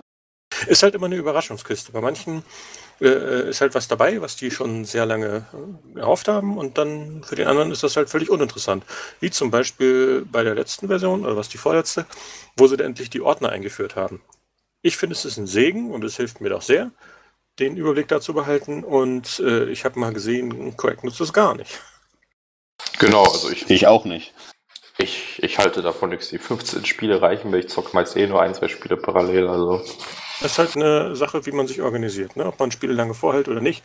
Ich habe mir dann schöne Ordner gemacht, to complete und to finish und so, wo ich die Spiele dann mal einsortieren kann und dann entsprechend wieder rausholen kann.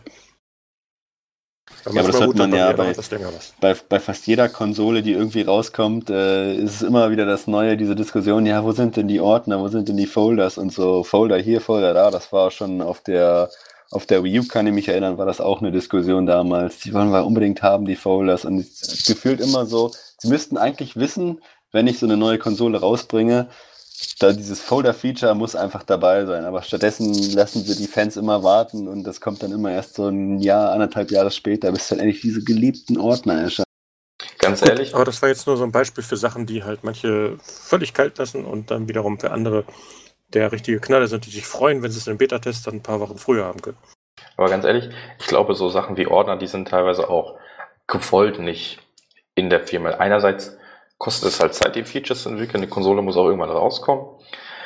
Und andererseits ist man dann halt auch einfach der Good Guy, wenn man dann wieder auf die Fans gehört hat. Und ja, natürlich kriegt ihr noch eure Ordner und natürlich kriegt ihr noch dieses und jenes Feature, weil wenn die Firma fertig ist, was willst du dann die nächsten zwei, drei Jahre entwickeln? So. Und so. Und dazu muss man auch noch sagen, dass bei Sony die Firmware ja von zwei äh, blinden Maulwürfen, die taub sind, äh, per Telegramm äh, zugerufen entwickelt wird. Äh, da dauert jedes Feature, was normale Entwickler innerhalb von wenigen Wochen machen würden, gleich ein halbes Jahr oder ein Jahr. Und wenn man mal ehrlich ist, die Ordnerfunktion gibt es seit Beginn der PS4, weil für die Videotitel gibt es ja sowas wie einen Ordner quasi. Also das kann ja nicht so schwer sein, das dann auch für alle zu äh, freizuschalten. Aber gut, anderes Thema. Ja, kommen wir mal zur aktuellen Beta-Firmware. Was bringt die denn jetzt für schicke Sachen? Und da kann man auch gleich nochmal festhalten, endlich, wie für viele, die denen jetzt total die Hose dabei aufgeht, external Festplatten, äh, externe Festplatten, die werden jetzt endlich sag ich mal, voll unterstützt. Wurde ja auch Zeit. Ist auf jeden Fall eine nette Sache. Und sie haben es wohl auch gleich relativ brauchbar hingekriegt. Wobei, hm, muss man sagen, gibt es doch ein paar Sachen, die ich da ein bisschen schmerzlich vermisse. Also du kannst jetzt eine Festplatte anschließen und du kannst die vollständig als Spieleplatz nutzen. Kannst auch sagen, installiere mir bitte immer direkt auf der externen Festplatte. Dann wird dort alles draufgepackt, was du in Zukunft runterlädst. Und du kannst dann einzelne Titel hin oder her verschieben. Soweit, so gut. Die Spielstände bleiben übrigens immer auf der internen Platte und können natürlich weiterhin mit PS Plus dann synchronisiert werden, online und so genutzt werden wie früher. Und dann kannst du diese Festplatte tatsächlich äh, an ein anderes Gerät anschließen und dich mit deinem Account einloggen und dann kannst du die Inhalte darauf auch nutzen. Das ist schon mal ziemlich geil. Weil so könntest du dann zum Beispiel, du gehst zum Kumpel und weißt ganz genau, wir wollen dieses Spiel zocken, das hat er aber nicht, das müsste ich dann bei ihm nach alter Tradition runterladen. wenn das jetzt ein Download-Titel wäre. Oder ich müsste es halt von Scheibe installieren und dann erstmal die ganzen Patches bei ihm ziehen, was auch ewig dauern kann. Und so kann man das Spiel dann tatsächlich auf eine Festplatte verschieben und zu ihm mitnehmen, anschließen, einloggen und läuft. Soweit geil. Das ist ziemlich cool, ja. Aber warum kann man es nicht auch einfach kopieren? Ich habe eine 2 Terabyte Festplatte intern und könnte dann zum Beispiel eine kleine Festplatte anschließen oder noch besser eine kleine SSD. Da könnte ich die Spiele dann drauf kopieren, wenn es die Funktion gäbe. Aber leider ist es nur ein Verschieben. Und könnte dann anschließend die Platte einfach wieder formatieren, weil ich habe die Platte ja, die Spiele noch auf der internen Platte. Nein, das geht nicht. Es geht sogar so weit, wenn du dann ein Spiel auf die externe Platte verschiebst und es dann wieder runterlädst oder neu von Scheibe installierst, dann schließt du die externe Festplatte an, dann sagt er, äh, äh, das geht nicht, da ist was doppelt. Ich mache gar nichts. Du musst erst das Spiel wieder löschen, dann kannst du die Festplatte überhaupt erst mounten. Also der letzte Punkt ist echt doof, aber allgemein kannst du natürlich schon verstehen, warum du die nicht einfach kopieren kannst, weil wo ist der Sinn? Du brauchst das Spiel ja nur einmal. So. Ich habe zum Beispiel eine äh, SSD extern mit, sagen wir mal, 250 Gigabyte. Da schiebst du ein Spiel drauf, weil du es gerade spielen möchtest, gerade jetzt. Und dann brauchst du eine Weile, bis das endlich auf der externen SSD ist. Dann kannst du es starten und dann hast du auch schnellere Ladezeiten. Das geht tatsächlich echt ganz gut. So, jetzt möchtest du ein anderes Spiel spielen und es ist kein Platz mehr da. Dann musst du Sachen jetzt von der SSD erst wieder auf die interne Platte schieben oder sie löschen und wieder neu runterladen. Das ist doch kacke. Warum kann ich nicht einfach sagen, komm, lass es auf beiden. Ich möchte es auf der Platte haben, aber ich möchte es jetzt nur kurz auf die SSD kopieren, um es dann schneller laden zu können oder eben beim Kumpel äh, benutzen zu können, ohne es dann wieder umständlich zurückschieben zu müssen. Ich sage nur so, das ist nicht, nicht der Hauptaugenmerk, aber es wäre eine, ein schöner Zusatznutzen, was die Funktionalität jetzt hergeben könnte, wenn sie denn so gemacht worden wäre. Ich weiß nicht, ich kann mir vorstellen irgendwie, dass das eine Lizenzfrage ist, oder? Dass das irgendwie äh, so Nö, das kann nicht sein, weil du kannst es ja beim Kumpel auch runterladen und da ist, es spricht ja überhaupt nichts dagegen. Du kannst es auf die Platte verschieben und dann wieder runterladen bei dir auf dein System. Da gibt es irgendwie nichts, was dadurch dann möglich wäre, was nicht jetzt noch schon möglich ist. Von Lizenzen her. Ja gut, aber vielleicht äh, kann es dann nicht sein, dass die beiden irgendwie gleichzeitig in deinem System existieren, weil es dann irgendwie eine Art Konflikt gibt. Ja, das ist jetzt so entwickelt, aber man könnte es einfach so entwickeln, dass er sagt, oh, es ist auf beiden drauf, dann nehme ich jetzt das. Ja, aber letztlich ist es wahrscheinlich auch einfach ein bisschen Usability, weil was machst du denn, wenn jetzt äh, intern Version 1.2 installiert ist und auf der externen 1.1 oder so? Welches nimmst du dann? Ist dann ja, okay, da kommen wir zum ersten Konflikt, das stimmt. Da müsstest du dann irgendwie äh, einen Abgleich machen. Eben, also an sich weiß nicht, finde ich nicht, dass man die Funktion braucht, aber wenn jetzt so eine Sache kommt, wie du sagtest, also du hast was auf der externen, die ist gerade beim Kollegen und zu Hause lädt sich der Sohn gerade das Spiel, was du gerade mitgenommen hast, eh runter und dann schließt die an und sagt, er ist nicht, dann sollte Sony schon irgendwie eine Möglichkeit haben, das quasi äh, aufzulösen, wie auch immer das dann aussieht direkt, ohne dass man da erst wieder abstöpselt und sonst was und jenes. Aber an sich finde ich nicht, dass man diese Funktion unbedingt braucht, aber ich, ich, ich verstehe den Argument. Also. Auf jeden Fall ist es schon zu 95 Prozent toll. Und dann, wenn man das so nutzen will, wie ich das gerade gesagt habe, entweder zum Mitnehmen oder zum jetzt mal das aktuelle Spiel schneller laden von der externen SSD. Und da muss man es halt erst wieder zurückschieben. Da muss man halt mit einberechnen und dann kann man es auch so nutzen. Also zu 95 Prozent super Funktion.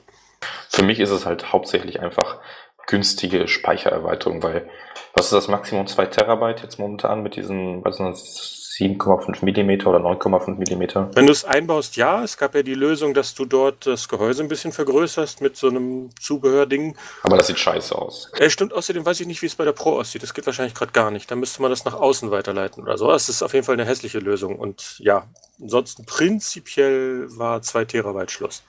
Genau, und jetzt kannst du halt bis zu 8 Terabyte vergleichsweise günstig anschließen. Ist schon ziemlich nice, würde ich sagen. Zusätzlich zu den zweiten. Ne? Und dann kannst du auch noch eine zweite 8 Terabyte anschließen. Also du kannst eigentlich jetzt quasi beliebig viel Speicher nutzen. Ach, also man kann. Nicht gleichzeitig, aber dann abwechselnd. Ah, okay. Ich wollte mich gerade fragen, ob man theoretisch zwei 8 Terabyte Platten anschließen kann. Weil das nee, du musst halt tauschen. Aber ginge denn zum Beispiel zwei 4 Terabyte Platten? Ja, klar. Du musst halt, kannst immer nur eine anschließen und das dann halt nutzen. Ach so, nee, es ging halt darum, ob du auch zwei kleinere, ob, ob quasi 8 Terabyte extern das Limit ist oder ob du einfach zwei kleinere anschließen könntest. 8 Terabyte ist die Obergrenze für ein einzelnes Gerät. Alles klar, gut. Das war natürlich Ja. auch nice, wenn Sony das Da kommt noch der andere ganz kleine Meckerpunkt von mir, eben aus, wie gesagt, eben genannten obigen Szenario. Ähm, die Untergrenze ist 250 Gigabyte. Und das ist meiner Meinung nach ziemlich willkürlich gesetzt. Und es gibt eben auch Anwendungsfälle, wie zum Beispiel externe SSD. Nice, nice. Gibt es aber gerne auch mal in 240 Gigabyte. So ein Gerät ist hier bei mir in der Nähe vorhanden. Ähm, aber die kannst du nicht nutzen, weil dann sagt er dir, das ist zu wenig. Punkt. Sehe ich jetzt keinen großen technischen Grund, außer, äh, ja, da passt nicht viel drauf. Aber das könnte man dem User überlassen, ob da viel drauf passt oder nicht. Also ich würde ja, ich würd ja noch sowas wie 128 Gigabyte oder so verstehen, weil, sagen wir mal, ein Spiel ist bis zu 50 Gigabyte groß und je nachdem, wie die das kopieren, brauchst du vielleicht den doppelten Speicherplatz und pipapo, aber boah, das wirkt schon etwas willkürlich, da hast du recht. Ja, so ein bisschen bescheuert. Aber das würde so ein bisschen in meine Frage gerade reinspielen. Ich wusste gar nichts von diesem Unterlimit. Aber ich hatte letztens eine Diskussion gelesen darüber, dass dieses Feature so ein kleiner Game Changer sein kann für Sony. Da einige jetzt so ein bisschen spekulieren, dass sie vielleicht, äh, ich sag mal, günstigere Modelle anbieten, vielleicht Ende des Jahres, die dann eine, ich sag mal, äh, SSD mit geringer Größe eingebaut haben, wie es das damals auch schon zu PS3-Zeiten gab, wo es so ein Einsteigermodell gab mit einer relativ kleinen Festplatte drin und dass man sich ja, das war äh, Embedded äh, MMT, also dieses, dieser langsame Speicher. Das war keine SSD. Also selbst diese paar Megabyte, die sie hatten, äh, nee, 12 Gigabyte war es, glaube ich, ne? Die waren nicht sehr schnell. Waren nicht Festplatten-like. Naja gut, aber das war halt so die Diskussion, die ja. ich gelesen habe. Es könnte sein, dass Sony jetzt mit so einem Einsteigermodell kommt, das relativ günstig angeboten werden kann mit einer kleinen SSD drin und man sich dann den Speicher extern erweitern kann ohne Probleme. Aber wenn du sagst gerade kostengünstig und SSD, dann ist das ja schon wieder Widerspruch. Nee, wie gesagt, ist ja kein SSD. Deswegen, das verleitet dazu, dass es irgendwas Qualitatives ist. Nee, das ist eMMC, halt dieser relativ günstige Speicher. Das kann man also mit einer SD-Karte vergleichen. Wie, wie auch immer, aber sagen wir mal, selbst wenn die so ein kleineres Modell anbieten, ich glaube nicht, dass der Speicher jetzt der ausschlaggebende Punkt bei den Kosten ist. Also ich könnte mir schon vorstellen, dass sie das sowas machen, aber ich weiß auch nicht, ob die PS3 damals so ein riesiger Erfolg war mit den 12 GB. Also weiß ich nicht. Nee, die war eigentlich mehr so ein, äh, da hast du schon mal ein bisschen Speicher zum Starten und wenn du dir dann endlich die Festplatte einbaust, die deiner Größe, der, der Größe deiner Wahl, dann unterstützen wir auch eine Kopierfunktion, dass du dann das, was intern ist, jetzt darauf ziehen, ziehen kannst. Ja, aber schauen wir mal. Ne, an sich eine tolle Funktion. Wurde auch ehrlich gesagt Zeit. Ich meine, die Xbox hatte das schon ziemlich lange. Ja. Ja, ich finde die interne Lösung immer noch ein bisschen schöner, weil ich nichts draußen dran baumeln haben will die ganze Zeit. Außer eben für so Sachen, wo man mal sich ein bisschen ergänzen kann. Aber dann möchte ich gerne sagen, nee, abstöpseln fertig. Meine Konsole hat alles, was ich brauche da drin. So gefällt mir das besser. Wobei das ja bei der PS4 Pro nicht so das Problem ist, weil die hinten USB-Anschluss hat. Also das muss man theoretisch gar nicht sehen. Ja, aber hm, ich habe es trotzdem gerne in einem Kästchen. Niemand mag Dongles. Frag mal die Apple-User. Ja, ich bin äh, da hart geprüft, ich weiß das. Ja, genau. Äh, gut, aber ich glaube, was viel interessanter ist als Feature, äh, ist der Beast Mode, den Sony eigentlich gar nicht angekündigt hat. Der ist ja so einfach mitgekommen und keiner wusste erstmal davon. Da gibt es auf jeden Fall einige nette Szenarien, die sich dadurch ergeben. Ja, das stimmt.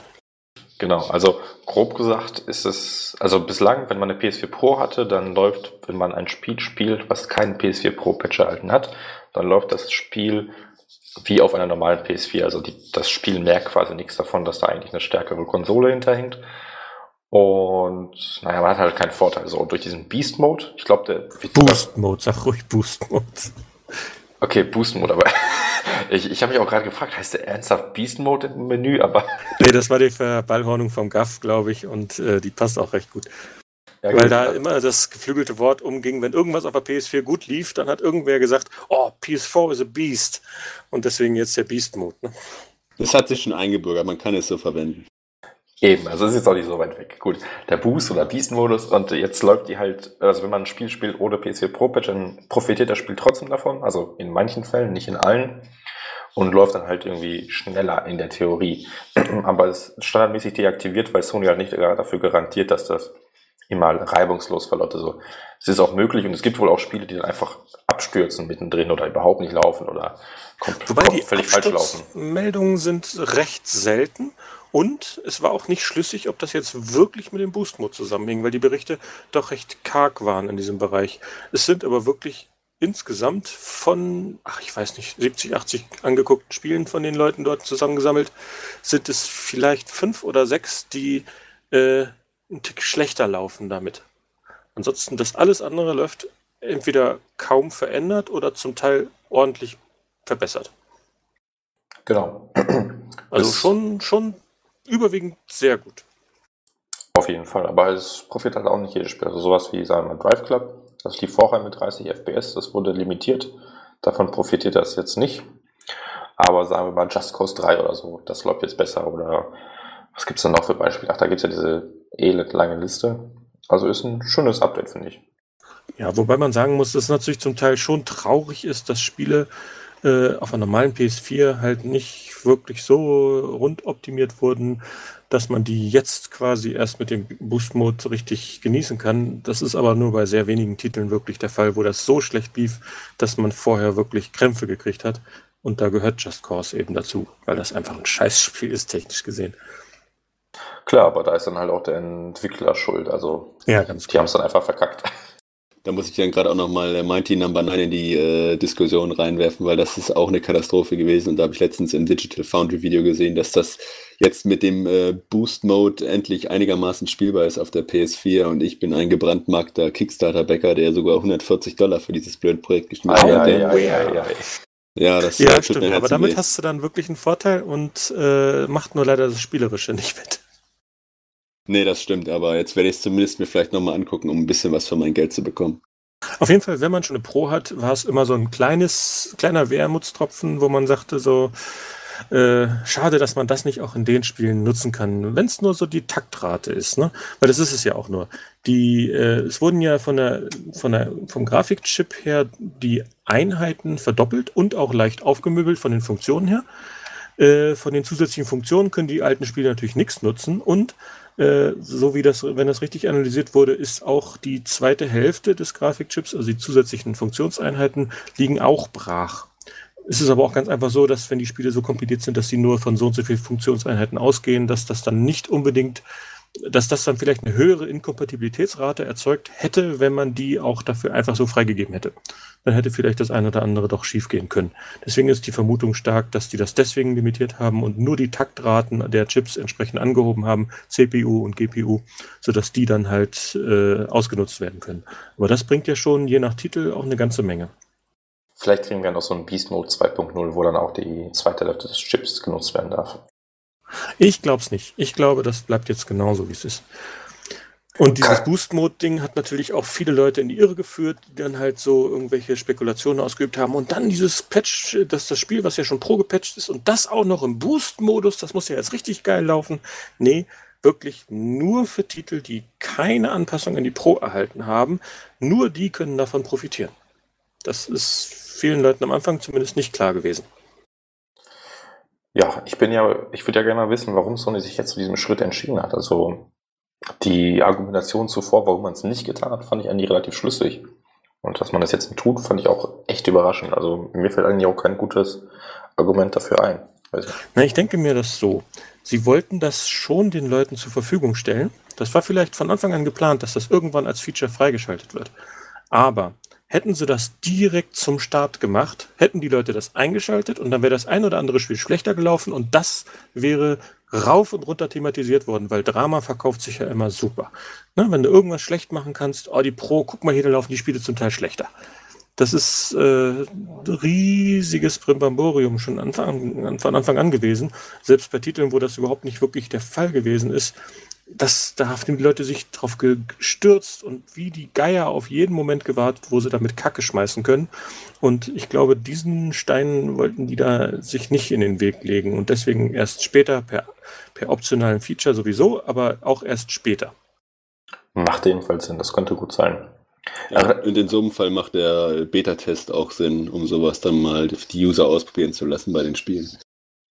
Und wie du schon sagtest, auch wenn man was nachträglich reinreicht, dann ist das ein Grund zum Feiern. Da kann man dann sagen, yay, wir haben einen Bonus gekriegt und dann erzeugt das einfach ein gutes Gefühl. Hat mich jetzt so ein bisschen an den PSP-Beast-Modus damals erinnert. Also das war damals so ein bisschen anders. Also hat Sony ja manchen Spielen quasi erlaubt, die CPU zu übertakten, irgendwie von 222 MHz auf 333 oder so. Und God of War war zum Beispiel ein Spiel, was davon profitierte. Oder damit lief, sagen wir mal so. Mhm. Ähm, aber in der Custom Firmware konnte man damals auch so für andere Spiele freischalten. Da haben auch manche davon profitiert. Das war, das erinnert mich so ein bisschen. Ja, das habe ich auch gern genutzt damals. Ich hatte da auch eine Custom Firmware, wo man das dann schön einschalten konnte. Aber äh, im Prinzip musste man eher dazu sagen, dass das den Chip untertaktet hat. Der Chip war schon von vornherein auf die 333 ausgelegt, aber fraß dann eben den Akku auch ganz ordentlich weg. Und deswegen haben sie den halt auf den niedrigeren Standardtakt für die meisten Spiele gesenkt und den, den Entwicklern halt nahegelegt, bitte versucht doch mit 222 auszukommen. Genau, wobei das ja auch lange Zeit quasi gut ging und dann irgendwann kam dieses erste oder zweite God of War für die PSP raus, was dann halt quasi das Feature für Entwickler freischaltete. Naja, aber gut, das ist nur so eine Anekdote am Rand. Ja, und ich würde dann vielleicht sogar gleich mal ein bisschen überleiten zu einem äh, nächsten Feature, das gekommen ist, zu zwei Technologien, bei dem ich ein, das eine gerne probieren würde und das andere gar nicht probieren kann, weil ich es nicht sehe. Und zwar ist das äh, 3D Blu-rays im VR-Modus. Habt ihr das ausprobiert? Ja, das ist klar. Und ist Nö. gut. äh, es ist okay. Dazu muss man aber auch noch mal sagen, sie haben äh, zu, begleitend zu dieser Firmware auch eine neuere Firmware für PlayStation VR freigeschaltet. Das heißt, wer diese Beta-Firmware nutzt und äh, dann VR einschaltet, der kriegt äh, komischerweise irgendwie nicht direkt zum Start. Ich habe das gleich als erstes ausprobiert. Sag, hier mach mal bitte äh, ein Update. Hat er dann nicht angeboten, hat er gesagt, ich bin immer noch bei 2.0 und das ist Maximum, das ist alles gut. Äh, äh, dann habe ich irgendwie beim nächsten Boot dann angeboten gekriegt, oh, hier gibt es übrigens ein neues Firmware-Update für PSVR 2.4. Und wenn das dann erstmal installiert ist, läuft tatsächlich einiges etwas besser. Und zwar der Cinematic Mode vor allen Dingen. Und der Cinematic Mode ist ja dann, wenn nicht wirklich äh, äh VR-Material vorliegt. Und der ist jetzt etwas glatter geworden und hat meiner Meinung nach auch weniger Drift und weniger Wackeleien drin. Also das ist schon sehr angenehm, dass das nicht mehr ganz so sprunghaft ist. Und äh, das macht sich eben auch wiederum beim Gucken von äh, Blu-rays dann äh, zum Nutze, weil das eben in einem Modus läuft, das erinnert sehr an den Cinematic Mode. Ähm, ich bin mir nicht ganz sicher, ob es der gleiche Modus ist, aber auf jeden Fall ähm, sieht es dadurch eben weniger grob pixelig aus, als es früher getan hat. Und dann kommt dazu der 3D-Effekt, wenn man eine 3D-Blu-ray anguckt, ist ordentlich. Das kann man jetzt nicht irgendwie schlechter als äh, auf einem. Ich habe einen LG Passiv 3D-Bildschirm und äh, der 3D-Effekt ist vergleichbar. Kann man nicht maulen. War auch nicht zu erwarten, dass, weil das ja, du hast ja getrenntes Bild für jedes Auge. Dass da die Räumlichkeit rüberkommt, habe ich auch nicht anders erwartet. Und von der Auflösung her ist es jetzt durch diesen verbesserten Modus eben auch okay, aber nicht super. Die Auflösung auf meinem 1080p Bildschirm ist schon deutlich besser. Deswegen würde ich das jetzt nicht unbedingt als die Errungenschaft sehen, die, äh, wo einem das Herz aufgeht. Also du sagst, es ist ein nice-to-have-Feature, aber es ist nichts, was irgendwie den 3D-Effekt bereichert, dass man das im VR sieht oder so. Nö, nicht wirklich. Finde ich nicht. Und wie gesagt, die Auflösung ist schwächer und du hast eben noch den Helm die ganze Zeit auf. Also in der Praxis ist der Nutzen davon eher gering.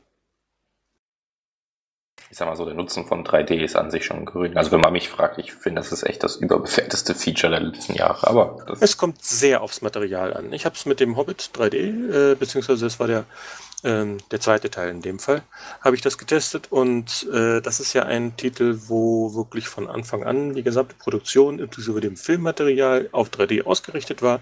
Die haben alles mit Stereokameras gedreht und dementsprechend ist das auch äh, in Größenordnung wertiger als jetzt Filme, wo einfach nachträglich so pappkameradenmäßig die Figuren ausgeschnitten und auf verschiedene Ebenen gelegt wurden. Das wirkt einfach viel besser.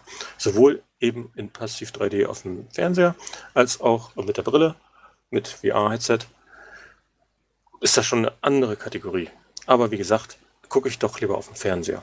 Interessant ist übrigens, während man das Feature nutzt, kann man auf dem Fernseher äh, weiterhin mit 3D-Brillen gucken. Also das wird dann auf beiden Bildschirmen dargestellt.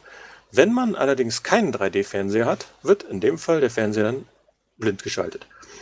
Habe ich von jemand anders gelesen, der eben nur einen normalen Fernseher hatte. Hm, macht jetzt aber auch irgendwie Sinn, weil. Ja, eben, das ist das Material, was dann eben anliegt. Ne? Das kann der Fernseher nicht verarbeiten.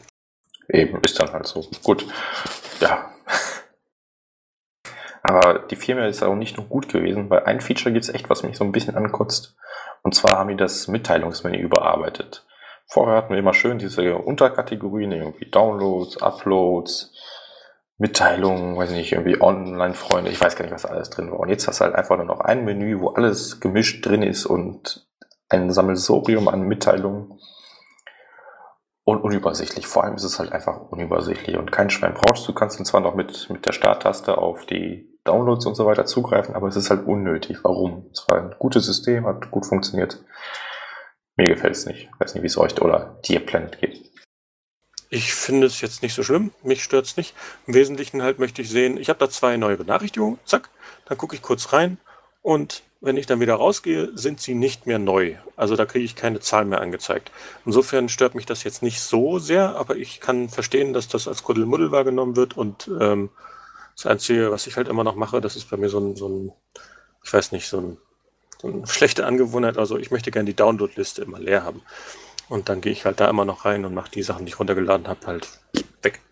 Aber nur damit ich das jetzt nochmal richtig verstehe. Das heißt, man kann jetzt in dieses Mitteilungsmenü reingehen und wenn man rausgeht, sind die als gelesen markiert, ja? Nicht, wie es bisher war, dass man Korrekt. immer reingehen muss und alles als gelesen markieren muss. Das hat mich auch genau. mal aufgeregt.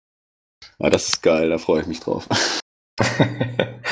Für mich fühlt es, sich, fühlt es sich ja so an, als ob Sony quasi ein Namensgebungsproblem hat. Also das Menü hieß halt Mitteilung, aber es war irgendwie eine schlechte Überschrift dafür, weil das so viele Dinge vereinheitlicht hat und jetzt haben sie halt wirklich Mitteilungen, so wie man sich es eigentlich vorstellen würde, implementiert und das ist halt verglichen zu vorher in meinen Augen Rückschritt. Hätten sie sich lieber einen besseren Namen für überlegen sollen oder zumindest irgendwie Downloads ausrangieren oder wie auch immer. Also ich bin da kein Freund von, weil das irgendwie Messages nicht als gelesen markiert wurden. Also hat mich persönlich nie gestört, weil ganz ehrlich, das interessierte mich dann doch nicht.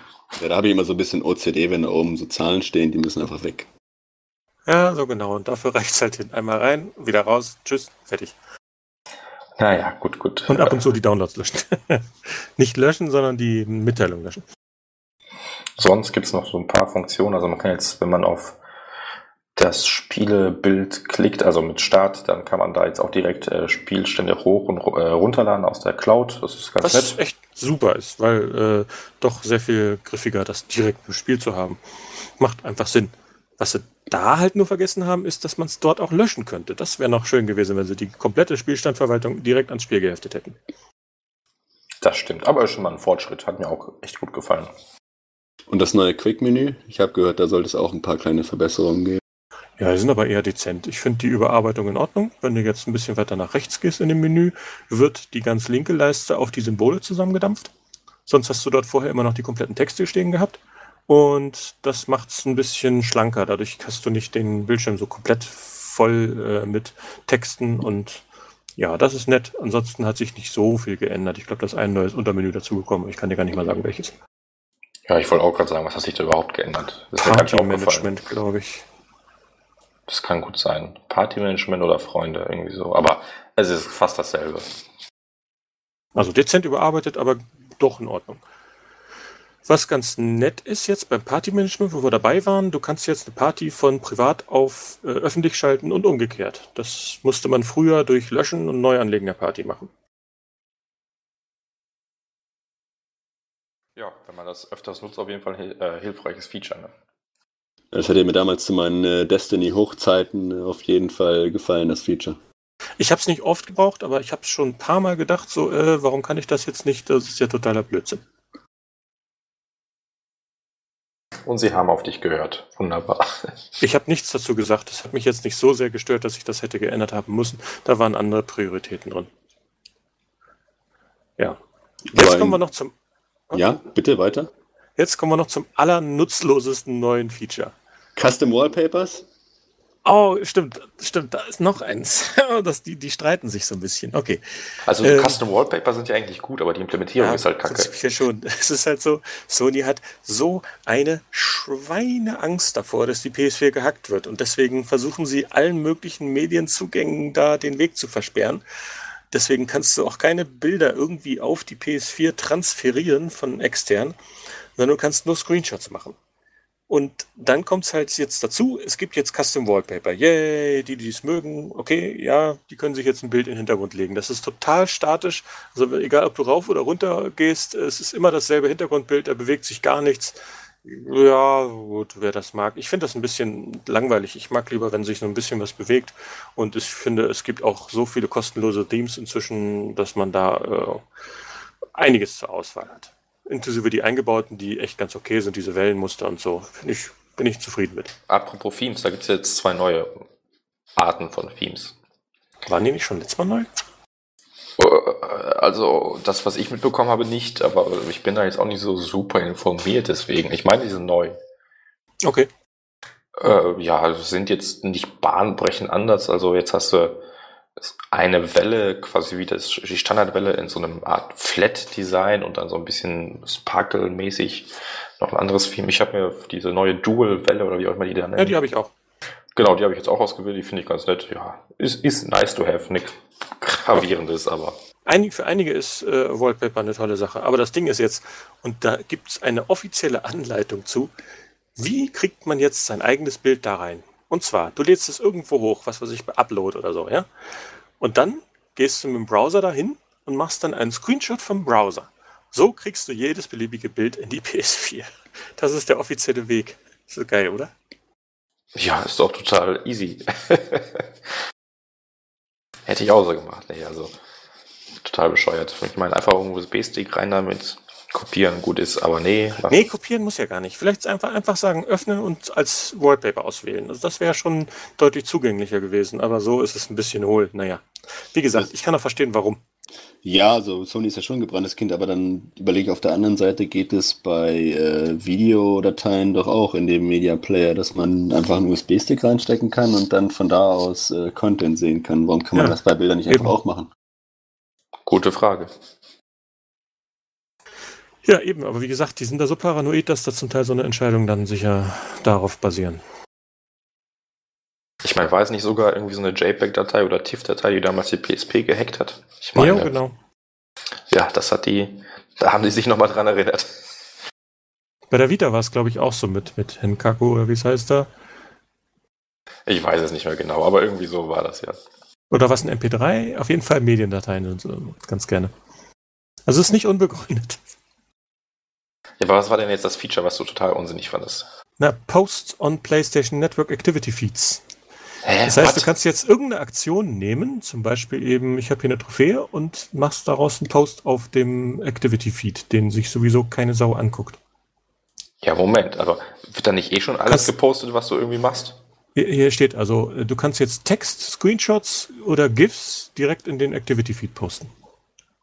Und dann kannst du die taggen.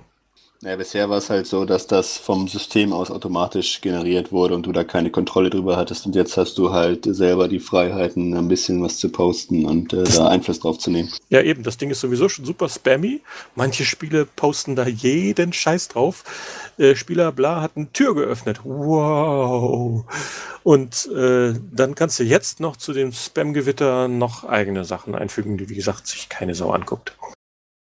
Also ich sag mal, ich fand's äh, ganz cool, als die eingeführt haben, diese Verified Accounts, wo man dann, äh, ich sag mal, Spieleentwickler oder bekannte Personen aus dem Sony-Universum abonnieren konnte und sich dann das im Feed anzeigen lassen konnte. Problem war halt nur, dass man das nicht so filtern konnte, dass man dann halt nur diesen Content sieht, sondern das von Freien wurde trotzdem immer noch eingestreut. Ich hätte es halt lieber so gehabt, dass ich alles aus diesen Verified Accounts sehe. Das interessiert mich halt, dafür gucke ich halt auch ab und zu nochmal rein, aber sonst, ähm, ja, ist es halt alles komplett zugemüllt und zugespammt. Und da ist noch Werbung mit drin und wie gesagt, super viel Zeug. Dann lädt das ganze Schweine langsam und ach, das ist alles nicht wirklich schön. Ja, also das mit der, ja, bitte. Also das mit der Werbung wollte ich noch sagen, fand ich eigentlich ganz okay. Ich sage mal, das ist immer eine gute Sache, nochmal neue Spiele zu entdecken oder neue Sales zu entdecken, die man halt nicht immer sieht. Zumindest nicht unbedingt für mich, aber auch für andere. Aber ähm, ja, dass es lange lädt, das gebe ich dir halt auch recht. Das Feature kann definitiv noch überarbeitet werden.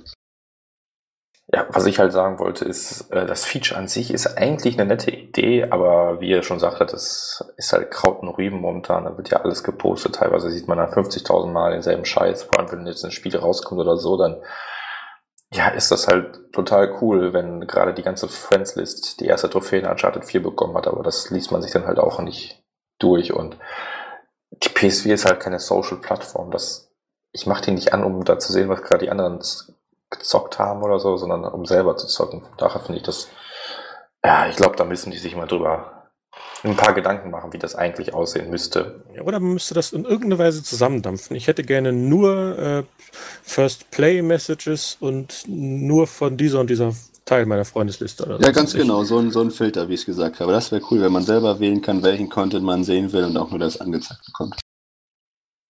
Vielleicht kommt das ja dann mit viel mehr 4.6 oder 5.0 oder so. Ja, weil ich finde es eigentlich schon ganz cool. Zum Beispiel, was ich auch noch gerne sehe, ist, wenn ein Freund oder so einen Stream startet, ja, also das Spiel jetzt äh, streamt bei sich von der Playstation und dass man da dann direkt von einsteigen kann. Ja, dafür gibt es ja eine, eine, kleine Ecke dabei, dem, wo man da sehen kann, was jetzt, was jetzt gerade passiert. Das ist ja okay. Das finde ich schon.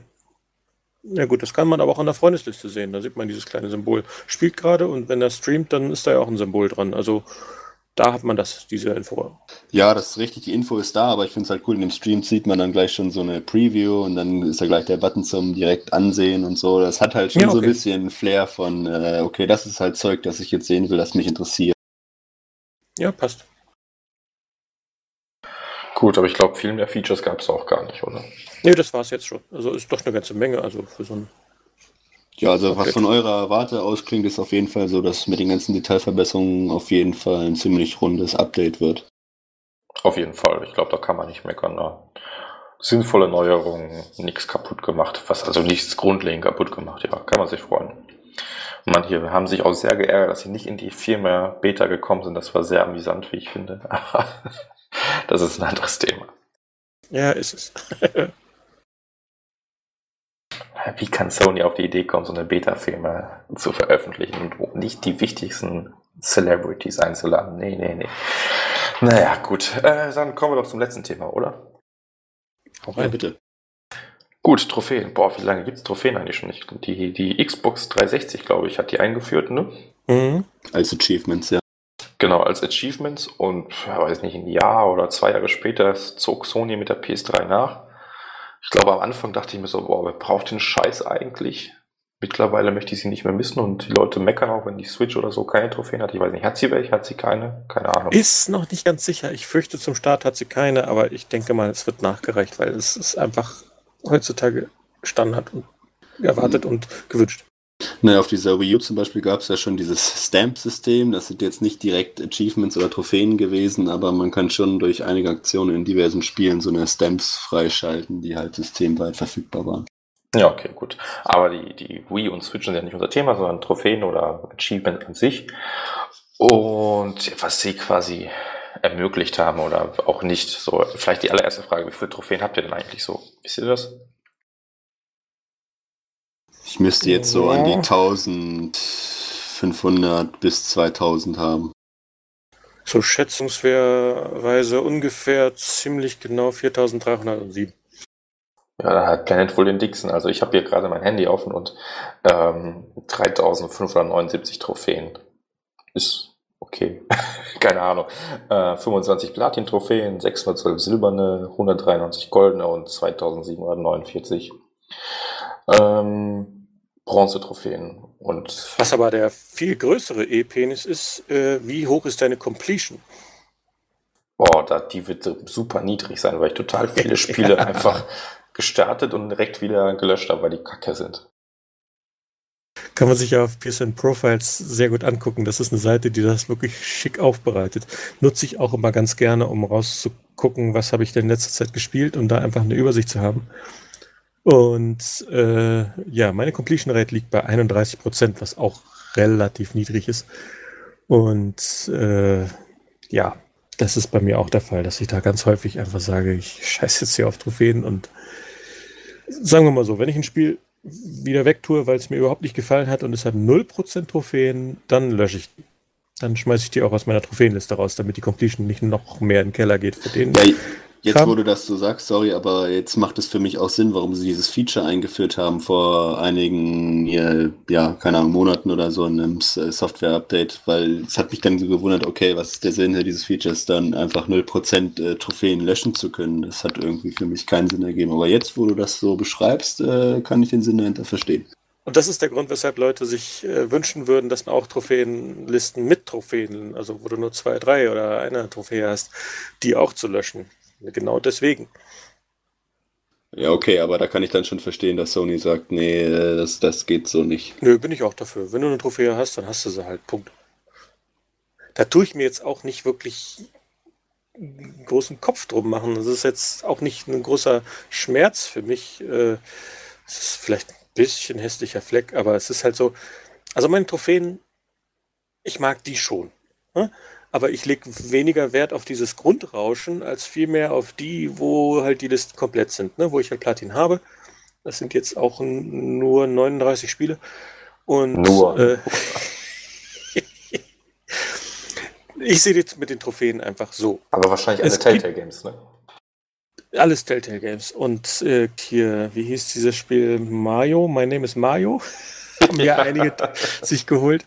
Da musst du irgendwie äh, 50.000 Mal auf den Bildschirm tippen oder, nee, das ja, das war US, USA-Nutzer können nämlich das Spiel sogar zweimal platinieren. Einmal kaufen, es ist Cross bei Vita und PS4 und die können auf beiden Systemen dann sich die Platin holen, weil das ist dann Cross-Buy, aber mit getrennten Trophäenlisten. Ein Schelm, der sich Böses bei denkt, weil dieses Spiel hat überhaupt keinen anderen Sinn als die Platin-Trophäe. Und wer sich das halt importiert, auf der Vita ist das ja ein bisschen schwerer, kann ja keine zweiten Accounts einlegen und da kann man es halt wenigstens auf der PS4 dann für 2 Euro sich eine Platin kaufen, wer es braucht. So, auf die Idee käme ich jetzt nicht mal wirklich. Oder, oder, andere Spiele, die bekannt innerhalb von drei Stunden zu platinieren sind oder sowas, das interessiert mich auch ein Scheiß. Also ich würde jetzt kein Geld nur für Trophäen ausgeben. Ich habe gerade mal geguckt, meine Completion Rate ist bei 30,87 Prozent. Hm, besser als gedacht. Kannst du mal sehen. 1,13 Trophies per Day was es hier nicht alles für, für äh, Statistiken gibt. Oh, da gibt es eine Menge. Da musst du mal rechts bei Statistik reinklicken. Stats, da ist noch mehr. Boah, ey, World Rank 78.956. 7.283 in Deutschland. Mann, ja, da Mann, bin ich schon unter die Top 5000 gerutscht jetzt hier. 282 Spiele. Hm. Nicht schlecht. Und mit den Trophäen halte ich das halt so. Es gibt Spiele, die mag ich und die möchte ich auch ganz gerne, wenn möglich, platinieren. Aber ich bin ja nicht so der Top-Zocker und es gibt so Spiele, da ist das für mich absolut unerreichbar. Ich sag mal so, äh, egal, ist, ich muss jetzt keine Beispiele nennen, wo es einfach mir zu schwer wird und wo ich einfach mich nicht durchbeißen kann und vor allen Dingen auch gerne mal spiele das Spiel auf den höchsten Schwierigkeitsgrad und ich komme auf Normal gerade so durch, dann äh, habe ich da auch nicht den allergeringsten Ehrgeiz, die Trophäenliste zu vervollständigen. Aber dann wiederum gibt es Spiele, die äh, liefern eine seichte Herausforderung. Ähm, ein gutes Beispiel ist Ratchet Clank. Die Spiele hatten immer eine tolle Platin-Trophäenliste äh, und die waren jetzt nicht wirklich schwer, aber es gab so zwei, drei Trophäen, für die man sich auch mal ein bisschen anstrengen musste, für die man auch mal ein bisschen aus dem Weg gehen musste und ein bisschen üben musste, um die zu knacken. Und der Rest hat sich eigentlich dadurch ergeben, indem du das Spiel wirklich komplett ausgelotet hast. Einmal durchspielen, hast du schon ein paar Trophäen gekriegt und dann musstest du ja Next Game Plus spielen immer und da hast du dann äh, mehr Trophäen gekriegt und hattest die Chance halt, das so auszubauen, dass du dann eben bis auf diese knackscharfen Dinger dann alles kriegen konntest. Und dann noch den letzten Rest Ehrgeiz aufbringen, um die Platin-Trophäe zu holen. Das hat mir dann auch immer Spaß gemacht. Das hat mich motiviert, mich noch mal ein bisschen mehr mit dem Spiel zu beschäftigen. Da hat mir das Vorhandensein von einer guten Trophäenliste das Spiel bereichert. Bei anderen Spielen, da kotzt es mich nur ab, weil die Trophäen zum Teil so scheiße sind. Sammel 10.000 von diesen Dingern und dann spielst du das Spiel einmal durch und dann guckst du nach. Oh ja, 537 habe ich schon. Nee, danke. Genau, das sind somit die schlimmsten Trophäen, die es gibt, diese Sammeltrophäen. Auch bei GTA oder so. Da hast du einfach, oder Final Fantasy oder sonst was, einfach nur Sachen zum Sammeln. um was zu sammeln zu haben oder eine Trophäe zu kriegen. Die haben überhaupt keinen Wert fürs Spiel, sind halt total öde und langweilig. Aber dann darfst du halt, weiß nicht, 200 Roboterkisten finden oder so einen Scheiß. Also, das ist mit so das Schlimmste, was es an Trophäen gibt. Ja, aber nochmal ganz von hinten aufgerollt, muss ich ja sagen, dass dieses Trophäen-Feature bzw. Achievements äh, eines der, ich würde behaupten, äh, einflussreichsten Features der letzten Generation äh, und so weiter war, weil ich glaube, das hat eine ganz neue Art der Herausforderung bei Spielen erschlossen, äh, die das ja, die, die, die für die Spieler halt einen ganz neuen Reiz erschaffen haben oder für eine große Gruppe an Spielern, die halt so eine Trophäenhuren sind, sag ich mal, ja. Äh, die das Spiel dann halt von allen Winkeln und Ecken durchnehmen und da versuchen, alles äh, herauszukitzeln aus dem Spiel, um jede Trophäe zu bekommen. Und ich glaube, das hat äh, das Spielen auf jeden Fall äh, bereichert, äh, die letzten ja, Jahrzehnte, kann man fast schon sagen. Ja, wie gesagt, da gibt es ja diese Leute, die dann wirklich ihr gesamtes Spielverhalten darauf ausgerichtet haben, zum Teil auf richtig krankartige, krankhafte Art und Weise, die dann eigentlich gar nicht sich mehr darum scheren, was, wie soll man das Spiel durchspielen oder wie macht es am meisten Spaß, sondern wirklich direkt auf PlayStationTrophies.org marschieren und gucken, wie komme ich am schnellsten an die Platin. Das ist eigentlich alles, was zählt. Und da ist dann das mit der Bereicherung meiner Meinung nach schon wieder eher nicht so. Aber gut, das sind sicherlich nur eine Handvoll äh, Extremsüchtlinge, die äh, jetzt in der Spielerschaft nur einen ganz geringen Teil ausmachen, die sich damit meiner Meinung nach selbst in den Fuß schießen, aber jeder so, wie er es gerne mag.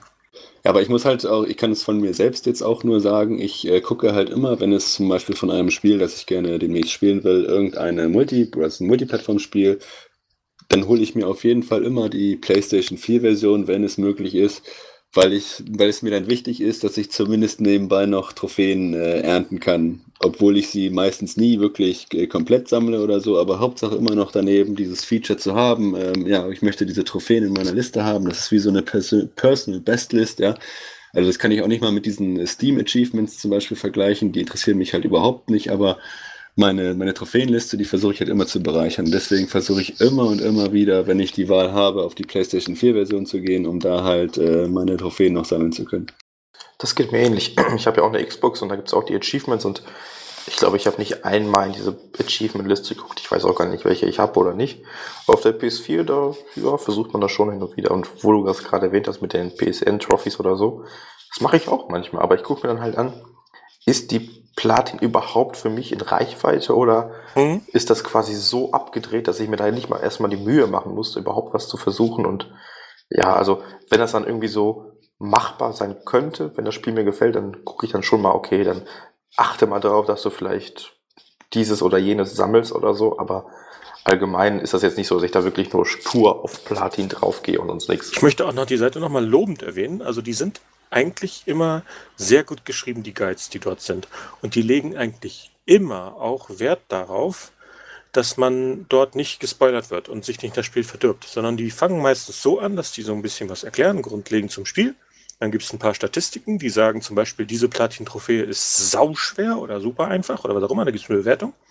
Und dann gibt es noch eine Einschätzung, wie viele Playthroughs du brauchst und wie lange das dich insgesamt brauchen kosten würde. Und dann kommt meistens eine Einleitung, wo drin steht, äh, bei vielen Spielen, zum Beispiel storylastigen Spielen, steht dort, äh, du könntest es zwar schneller durchspielen, wenn du jetzt weiter unten gehst, aber wir empfehlen dir, spiel das Spiel erstmal einmal so durch. Und selbst wenn es dich dann einen weiteren Playthrough kostet, dann äh, solltest du das jetzt am besten auch so spielen lassen. Und dann, aber wenn du gerne so schnell wie möglich spielen willst, dann versuch mal ein bisschen diesen Gegenstand zu sammeln, zum Beispiel. So, dann, um dich so ein bisschen daran zu kriegen, dass du möglichst deine Platin nicht verbaust, ohne dass du äh, den Spielstand dabei, den Spielspaß dabei verlierst. Also, wie gesagt, die Seite ist in der Regel sehr gut gemacht. Definitiv. Also da gehe ich auch gerne hin. Die Geiseln, wie du sagtest, immer toll gemacht. Auch ich muss auch gestehen, so Sachen wie Uncharted, wo man dann diese, oh, diese, diese Schätze sammeln musste, die habe ich eigentlich immer mit einem Guide gemacht, weil mich das dann doch nicht so sehr gejuckt hat, aber äh, Platin wollte ich dann schon haben. Und da waren deren Guys eigentlich immer top. Ja, das ist genau so ein Beispiel. Stimmt. Uncharted, da schaffe ich einfach den höchsten Schwierigkeitsgrad nicht. Da bin ich irgendwie nicht für gemacht. Das ist eigentlich immer genau das geringste Problem. Aber hier die Schätze und da gibt es auch so dämliche Trophäen. Wer hat jetzt hier den, den dicksten? Hm, hm, hm. nee, aber was mich bei Uncharted eher stört, sind dann so Trophäen wie, ja, äh, kille mit einem Granatwerfer vier Gegner auf einmal oder so. Das geht dann irgendwie an zwei, drei Stellen im Spiel und solche Sachen. Ach, das finde ich immer so nervig, weil das ist halt so eine Trophäe, die man entweder per Glück bekommt oder dann so erzwingen muss. Das ist, weiß nicht, das hat dann irgendwie nicht mehr so viel mit Spielspaß zu tun, wie ich finde.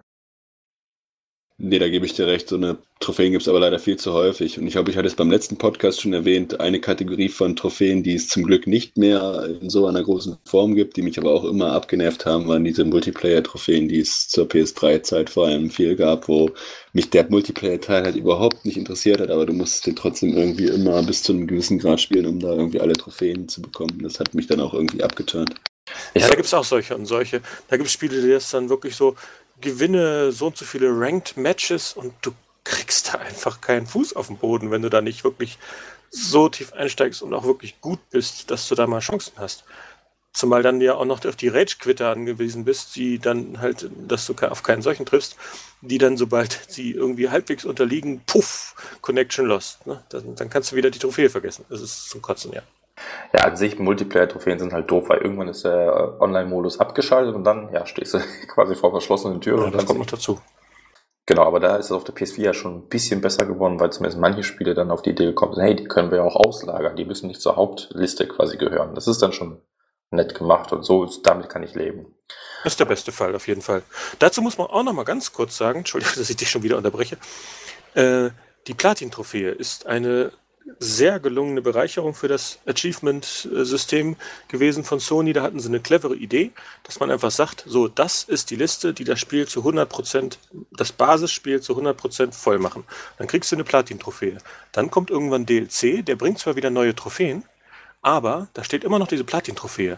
Da haben sich dann etliche Trophäen geile, äh, Achievement geile Leute auf der Xbox 360 dann immer drüber geärgert, wenn es DLC gab, wenn sie den vielleicht gar nicht spielen wollten, weil dann steht da auf einmal wieder nicht 100% bei denen. Und da gab es keinen Indiz dafür, dass du jetzt so das Spiel eigentlich schon komplett rund gemacht hast, sondern da steht auf einmal wieder 70% Das ist ein bisschen schade. Und bei der PlayStation haben sie diese Platin-Trophäe da doch äh, gut untergebracht. Wo wir also noch eine kleine Zusatz zu den Multiplayer-Trophäen. Auf eine Trophäe bin ich da echt stolz. Und das ist die bei Motorstorm Pacific Rift, wo man im Multiplayer den höchsten Rang erreichen muss. Weil wir wissen alle, wie frustrierend das teilweise sein konnte mit teilweise gewissen Glitches und so weiter und so fort. Aber da habe ich mich durchgekämpft und die habe ich noch errungen. Also ja, Trophäen können auch manchmal äh, stolz machen. Ist einfach so ein angenehmes Ding, wenn es da so pling macht und dieses Symbol erscheint. Es macht irgendwie einfach gute Laune. Hat man gerne. Genau. Und da Wobei, ist wiederum ein Teil, wo mich die PlayStation VR doch ein bisschen enttäuscht hat, weil da kriegt man nichts mit von Trophäen. Aus es gibt auch Grund, den Sound, oder? Nee, ich krieg den Sound auch nicht mit. Vielleicht Echt hörst nicht? du den über den Fernseher.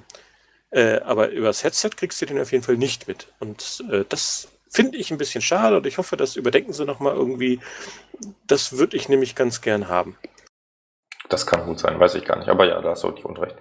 Was ich für aber mich persönlich, sorry, äh, wollte ich nochmal gerade einwerfen, ein, ein für mich persönliches, äh, eine persönliche Verbesserung, die ich gerne möchte, ist, dass sie diese, diese Symbole von den Trophies langsam mal updaten. Die finde ich passen in dieses ganze Konzept von der UI überhaupt nicht mehr rein. Irgendwie, die können es auch mal so ein bisschen refreshen. Aber das ist mein, mein persönliches äh, Ding, das ich mit den Trophies habe zurzeit. Ja, da kann man wenig gegen sagen. Da, da stimme ich dir zu, wobei ich es auch nicht so schlimm finde. Was mich dann viel eher stört, ist, dass nicht jedes Spiel eine Platin-Trophäe hat. Und das verstehe ich halt. Es ist halt so völlig willkürlich, welche Spiele eine haben und welche nicht. Also jetzt als Beispiel dieses komische am Mario oder wie auch immer dieses Ding hieß, hat eine Platin-Trophäe, aber dann andere Spiele nicht. Das wie gesagt, sogar zwei, ne? Das ist ja noch schlimmer. genau, aber dann zum Beispiel hier dieses Birth by Sleep aus der, hier aus der, der Kingdom Hearts äh, Collection hat zum Beispiel keine Platin-Trophäe. Hat aber war, es, war es nicht so, dass ein Spiel eine gewisse Anzahl von Grundtrophys haben muss, bevor es äh, eine Platin-Trophäe nee, das geht kann? Ja ein, das geht ja Hand in Hand. Entweder haben Spiele einen geringeren äh, Trophäenumfang, dann haben sie auch keine Platin, oder sie haben einen größeren Umfang und dann haben die alle äh, diese Gold, Silber und Bronze sind ja unterschiedlich gewertet von der Punktzahl her. Und wenn du das aufeinander rechnest, ist bei Platin-Trophäe immer der gleiche Wert da. Bist du dir sicher, dass es immer ja, der gleiche ist? sicher. Ich könnte schwören, dass Entweder es sehr viele Bronze oder eben einige Gold und Silber und insgesamt passt das dann. Weiß ich nicht, aber egal wie, das ist echt totaler Schwachsinn, diese Unterteilung. Ja. Gibt einfach jedem Kackspiel eine Platin und gut ist. Sagt, meinetwegen soll ein Minimum von 20 Trophäen, wie auch immer die aufgeteilt sind, aber Ja. verstehe ich nicht. Ja. Das ist irgendwie total aus dem Ruder gelaufen. Früher hat man sich das mal so erklärt, kleinere Spiele haben keine Platin und nur eine Handvoll Trophäen und größere Spiele haben halt eine Platin und ein paar mehr Trophäen. So. Und dann irgendwann ist das, wie gesagt, völlig ad absurdum gelaufen und aller, aller, aller, aller spätestens eigentlich schon viel früher, aber das Mario-Spiel zeigt allen Spielen, die keine Platin-Trophäe haben, den totalen Stinkefinger. Eben, und man, man versteht halt nicht warum, wenn zumindest Sony irgendwie eine Guideline hätte, wo man sich sagen könnte, okay, diese und jenes ist nicht erfüllt, gut, dann sehe ich auch ein, dass es keine Platin-Trophäe hat. Aber da kann sich ja keiner irgendeinen Reim dra- drauf machen. Das, ja, weiß ich nicht. Das ist somit das, was mich am meisten stört. Aber habt ihr denn so Trophäen, wo ihr sagt, wo, da, da bin ich stolz drauf? Ja, die einzige Trophäe, die ich habe, wo ich, das ist auch meine, ich habe jetzt zwei Platin-Trophäen seit kurzem, aber ich hatte die ganze Zeit lang seit zehn Jahren bestimmt nur eine und das war ein Assassin's Creed, also äh, äh, Assassin's Creed 2. Also nicht Brotherhood oder so, sondern wirklich der originale zweite Teil. Und da habe ich halt, den fand ich halt so geil, da habe ich alles gesammelt und alles gemacht und da habe ich so lange für gearbeitet. Das war wirklich so ein Spiel, wo ich wirklich für gearbeitet habe, um diese Platin-Trophäe zu bekommen und die habe ich dann auch irgendwann bekommen. Und da kann ich mich sogar noch dran erinnern, da war es diese eine Situation, wo die, die Tro- Trophäe nicht unlocked wurde, weil irgendein Bug gab und ich musste erst ein Patch runterladen, das Spiel aber nochmal spielen, um äh, diese Trophäe dann nochmal zu äh, unlocken. Und das hat mich halt so viele Nerven gekostet, aber ich habe die dann bekommen und äh, das ist immer noch so die, an die ich mich am meisten erinnern kann. Naja, so die Platin-Liste halt so. Nichts, keine einzelne, die besonders hervorsticht, finde ich. Naja, gut, ist ja auch in Ordnung. So an sich haben sie ja doch unser Spiel irgendwie bereichert. Ich Ja. freue mich halt immer so über einzelne Spiele, die ich dann eben auch besonders gerne mag, wenn ich die dann platinieren konnte, wie zum Beispiel The Witness oder Taylor's Principle, äh, die Ratchet Clank Teile und so, äh, Infamous, einige Titel, nicht alle. Dann freue ich mich einfach über die Platin. So. Ja, aber ich ertappe mich halt auch immer wieder, wie ich dann so in, in, in diese äh, Menüs von den Spielen reingehe. Also da gibt es ja, wenn man auf ein Spiel geht, auf der PS4 so ein kleines Untermenü mit diesem alles zum Spiel. Und dann steht da immer ähm, gelistet, äh, welche Trophies gerade oder meine ja, bestverdientes ist, weil die halt den, den besten Rarity-Wert hat bei mir und die haben halt noch nicht so viele Leute unlocked und so. Die haben mich halt auch immer wieder dabei, wie ich das checke und mich dann selber so ein bisschen auf die Schulter klopfe, ah geil, die Trophäe hast du, aber die haben nicht so viele und so. Und in diesem Sinne ist es halt irgendwie immer wieder interessant, äh, wie dieses Feature dann doch so hinterrücks ganz unbewusst einen so motiviert und, und das Spielherz so ein bisschen aufleben lässt, ja, und halt die ganze Spielerfahrung bereichert. Also ich finde Trophäen geil. Naja, aber weil ich halt so ein alter Waschlappen bin, äh, habe ich halt nicht so viele Trophäen, die sehr sind. Aber nur 4000 ist okay. Die Masse macht's halt, ne? Ja, Qu- äh, Quantität statt Qualität. Naja, ist ja auch nicht so tragisch. Ähm, ja, ich wollte irgendwas sagen, ich habe es aber gerade vergessen. Ich weiß es nicht gerade. Egal. Ach, ja, möchte jemand weitermachen? Was gibt's denn noch zu sagen zu Trophäen? Ich glaube nicht mehr viel. Das wäre es dann eigentlich auch. Ach doch, eine, eine Unart an Trophäen gibt es auch noch. Speedrun-Trophäen. Ah, auch wunderbar schlimm. Also, wenn die dann irgendwie so, ja, hier bitte in unter drei Stunden irgendwie so ein, Spiel, was normalerweise zehn Stunden dauert, durchzogen. Das ist dann halt auch, ja, vielleicht nochmal so ein, eine Herausforderung, aber das, weiß nicht, Speedrun an sich, finde ich, hat nicht mehr wirklich was mit Spielen zu tun. Das ist dann halt echt nur noch Kampf oder Arbeit, ja. Oder wie bei den Resident Evil äh, Remakes. Äh, nicht nur Speedrun haben sie auch drin, sondern auch diesen Invisible Enemies Mode. Den finde ich ja besonders geil. Du musst auswendig lernen, wo die Gegner stehen und anhand der Geräusche. Oh, wie scheiße ist das denn? Ey? Wer hat sich denn den Mist ausgedacht? Verdammt. Das wäre mir auch zu blöd. Also, also ich merke ich aber auch, dass ich irgendwie früher viel mehr Trophäen oder Platin-Trophäen gesammelt habe als jetzt, seitdem ich arbeite. Da fehlt mir die Zeit und dann zocke ich lieber zwei Spiele, statt ein Spiel auf Platin zu bringen. Also zum Beispiel habe ich mir auch bei Yakuza Zero dann die, die Trophäenliste angeguckt und dann auch dankend abgelehnt, weil die Liste halt auch wahnwitzig ist. Also da musst du halt alles auf 100% bringen und nee, das ist ja eine Lebensaufgabe. Und dann siehst du online Leute, da habe ich im Neo gab so ein bisschen mitgelesen, dann meinte einer, ja, ich habe jetzt hier gerade Platin irgendwie so nach, weiß nicht, 100 irgendwas Stunden und hat das paar Tage gehabt, das Spiel. Also Wahnsinn. Ja. Aber ah, es gibt ja immer die Leute, die dann wirklich, wo du sagtest, man kann ein bisschen stolz auf sich sein und andere wiederum, die leben auch das dann wieder in einem Maße aus. Äh, am geilsten finde ich, wenn du dann so ein richtig super brettschweres Spiel hast und Leute dann unbedingt herauskehren müssen, wie einfach die Platin doch war. Du findest ja bei psntrophies.org auch immer in den Abstimmungen Leute, die die knackschwersten Trophäen dann mit so Schwierigkeitsgrad 2 oder 3 da so abkanzeln, ne? weil sie unbedingt sich dann toll fühlen, wenn sie sich so viel überlegen zeigen. Das ist oh, Kinderkram. Ja, es, ich, ich weiß noch damals, als die Trophäen eingeführt wurden, da gab es noch viele Diskussionen. Ach, das ist doch eh nur so hier so ein E-Penis-Vergleich und solche Sachen. Und am ja, Ende, bei manchen trifft es halt einfach zu. Ja, eben. Es ist am Ende auch eigentlich nichts anderes, aber es ist halt irgendwie ein gutes Gefühl teilweise. Das kann man nicht äh, bestreiten. Ja, und es ist halt interessant, wie sich das über die Jahre so entwickelt hat. Ich kann mich auch noch an die Diskussion erinnern, als die Trof Trophäen eingeführt wurden und die Leute das dann so ein bisschen belächelt haben. Ah ja, Sony kopiert nur die Achievements von Microsoft und so und keiner brauchte Trophies irgendwie, keiner wollte sie haben, so gefühlt bei der Diskussion. Aber mittlerweile kann man sie sich halt gar nicht mehr wegdenken. Genau, also ohne Trophäen möchte ich auch nicht mehr. Und dafür werden ja andere Konsolensysteme auch zu Recht kritisiert. Das ist ja auch kein äh, unmögliches Ding zu implementieren. Äh, was auch noch interessant ist, also was ich ein bisschen schade finde oder was für mich so die nächste Entwicklungsstufe wäre, so, aber es ist halt auch nicht so dramatisch revolutionär. Einfach wenn man eine Trophäe kriegt, dass man davon auch was hatte, zum Beispiel äh, irgendwie ein PSN-Avatar oder so ein Theme, was man damit freischalten kann. Das fand ich zum Beispiel nett, wenn es sowas geben würde. Das hat eigentlich noch kein Spiel gemacht, zumindest kann ich mich nicht dran erinnern. Ich glaube auch nicht, dass das technisch möglich ist von den Konsolenherstellern, dass man das anbieten kann. Aber das, da würde ich dir tatsächlich recht geben, das wäre nochmal so ein, so ein richtig cooles Feature, was das nochmal auf ein neues Level hieven kann, ja, wenn man noch so ein paar Belohnungen dafür kriegt, wenn man eine Platin-Trophäe zum Beispiel erspielt. Oder ein Avatar. Oder ein Wallpaper oder sowas.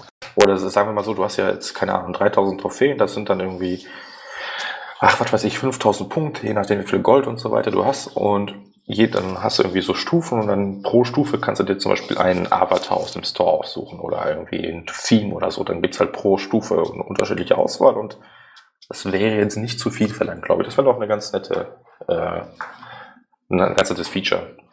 Ja, oder nochmal ganz krass gedacht, man sammelt dadurch halt irgendwie Punkte, die man dann sogar noch auf Spiele irgendwie ummünzen kann, dass man halt so einen kleinen Rabatt noch auf Spiele bekommt. Ja, genau, das will Sony nicht. Ich glaube, wenn dann bei Sims und Avataren, da ist Crack schon, sag ich mal, näher an dem, was irgendwie mal denkbar wäre dran, aber bei Spielen Nachlässe, das wollen sie garantiert nicht. Aber ich meine, ich? ich meine, es gab in den USA mal so ein, so ein ähm, ach, hier so, so ein System, wo man seine Trophäen äh, einlösen konnte gegen Rabatte oder so, teilweise sogar ja, auf Konsolen. Weiß, da gab es mal irgendwas Angedachtes. In Europa war es das Einzige, was es mal gab, ist vor einer Weile konnte man sich eine PS4 rabattiert kaufen. Wenn man sein Profil eingescannt hat bei Sony und hat man sich so einen Code generieren lassen für was Amazon, Saturn, egal. Auf jeden Fall äh, konnte man dann eben ab einer gewissen Menge Trophäen dann den Maximalrabatt für die Konsole kriegen vom Gutschein her. Und das war aber schon ganz wenig. Also da musste man irgendwie, was weiß ich, drei Platin haben, dann hast du schon die Maximalstufe erreicht oder so. War auf jeden Fall lächerlich wenig. Aber ich sag mal, aus so einer Marketing-Sicht könnte ich mir schon vorstellen, dass sich das rentieren kann, ohne jetzt der Experte zu sein. Aber ich überlege dann, wenn es wirklich so eine Art Belohnung dafür gäbe, würde es halt mehr Leute geben, die die Spiele spielen, die Spiele nach Trophies durchspielen, dementsprechend mehr Spiele kaufen und gleichzeitig auch mehr Spiele kaufen, weil sie auf neue Spiele eine gewisse Anzahl oder einen gewissen Grad von Rabatt kriegen. Also in meinem Kopf macht das gerade Sinn. Naja, dann übertrag mal deine Gedanken an Sony. Ich wünsche dir viel Erfolg. Du bist nicht so der Fan von, merke ich. Fan? Also ich Rabatte gerne. Also ich bin, ich bin da sehr empfänglich für Sales, wenn da Sachen, die mich interessieren, sind. Aber äh, ich glaube einfach nicht, dass sie das möchten. Das ist nur so eine Vermutung. Nee, Ja. ich glaube auch nicht, aber mal sehen. Vielleicht kommt das mit den Trophäen oder Wallpaper, äh, mit, mit den Avataren oder Wallpapern irgendwann. Das wäre zumindest schon mal ein cooler Start, würde ich sagen. Ja, weil da werden sie den Managern eher vorrechnen können, dass die Leute das sowieso nicht gekauft hätten und deswegen da keine Verluste reingerechnet werden müssen. Ja, zumal es äh, sowieso schon immer so eine exklusiven Avatars und Wallpaper gibt, wenn man sich hier die eine XY-Version extra Digital Bonus Edition kauft und so. Und die könnte man ja locker auch als äh, Incentives für äh, Trophäen anbieten. Naja, ich brauche sowieso keinen Avatar. Ich habe einmal Geld für einen Avatar ausgegeben. Ein einziges Mal. Und auch nur, weil es eine schöne Erdkugel bei Little Big Planet gab. Da brauchte ich einfach das Bildchen. Man muss ja auch zugeben, 90% der Avatare sind auch totaler Mist. Ja. Auch ich update den schon mal immer ganz gerne, so nach so einem Spiel, das mir gerade besonders zusagt. Ja, ich glaube, zurzeit habe ich immer noch äh, Siri, also von The Witcher 3. Das hat damals mir so richtig gut gefallen, da musste ich meinen Avatar dann drauf anpassen. ja. Vielleicht kriegst du demnächst für deine Trophäen einen Avatar. Mal gucken. Ja, hoffen wir es mal. Ja, und der nächste Avatar ist da schon gratis verfügbar. Na, weißt du, welchen ich meine? Aloy. Oh, den gibt's, ja, den gibt's natürlich. tatsächlich schon so. Stimmt, stimmt. Aber der Avatar sieht halt langweilig aus. Ja, stimmt. Der ist nicht so, der wird nicht dem Spiel so gerecht. Ja. Gut, gut. Dann würde ich sagen, kommen wir auch langsam zum Ende. Ist ja doch wieder länger geworden, als ich äh, gedacht hätte. Und wenn ihr sonst nichts auf dem Herzen habt, dann würden wir jetzt Schluss machen. Ja, das, da bin ich ganz bei dir. Ich hätte sogar fast gesagt, das wäre ein perfekter Übergang gewesen, mit Aloy äh, zu sagen, das könnte das Thema für unseren nächsten Podcast sein, weil in zwei Wochen mal gespannt. ist für mich der vermutlich geilste, die geilste Gaming-Woche des ganzen Jahres, mal abgesehen von E3, ja, wenn äh, dann in einer Woche Horizon Zero Dawn und die Nintendo Switch mit äh, Zelda Breath of the Wild und der GDC in einer Woche alles zusammenkommt und ich dann nur noch zocken werde bis zum Umfallen. Ja, nicht Du hast schlecht. eine Switch vorbestellt? Ich habe mir eine Switch vorbestellt, ich habe mir Stimmt, Zelda das hast du schon vorbestellt. mal gesagt, jetzt habe ich es Genau, und ich habe mir auch die Collectors Edition von Horizon Zero Dawn vorbestellt, weil diese die Figur ist einfach so gut. Und ich hoffe, ich bekomme zusätzlich zu dieser Collectors Edition noch diesen kleinen, super süßen Sack Girl Alloy Der ist wirklich knuffig. Den will ich haben. Aber ich sehe schon, als Student hat man es gut. Also du kaufst dir hier irgendwie die krassesten Versionen. Hier der Benny im Forum irgendwie so ein 1500 Euro Monitor, ey. Und wir, das arme, Ich will wieder Student sein, da kann ich mir den Volk. ganzen Scheiß wieder leisten. Jetzt übertreibt man nicht, ihr beide seid die mit PlayStation VR und PlayStation Pro, ja, also da hänge ich immer noch hinterher. Ja, gut, gut. Ja, falsche Prioritäten hier, ne? Also für mich ist Horizon auf jeden Fall die richtige Priorität. Die, die, da habe ich nichts dran auszusetzen, außer die Collectors Edition. Die- Ich brauche den Ramsch nicht, aber das ist auch nochmal vielleicht ein Thema für einen anderen Podcast. Collect, Ja. da, da, genau, da müssen wir auch nochmal drüber reden. Machen wir das ist ein auf jeden andermal. Fall ein super Thema irgendwann mal. Haben wir Ja. gleich noch ein Sneak Preview. Dann würde ich jetzt sagen, hier, machen wir mal Schluss. Genau, machen wir Schluss. Dann hören wir uns demnächst bei Horizon Zero Dawn bestimmt. Und ich wünsche euch einen, einen schönen Start in die Woche. Und ja, macht's gut. Auf Wiederhören. Ciao. Ciao, Bau. Tschüss, tschüss.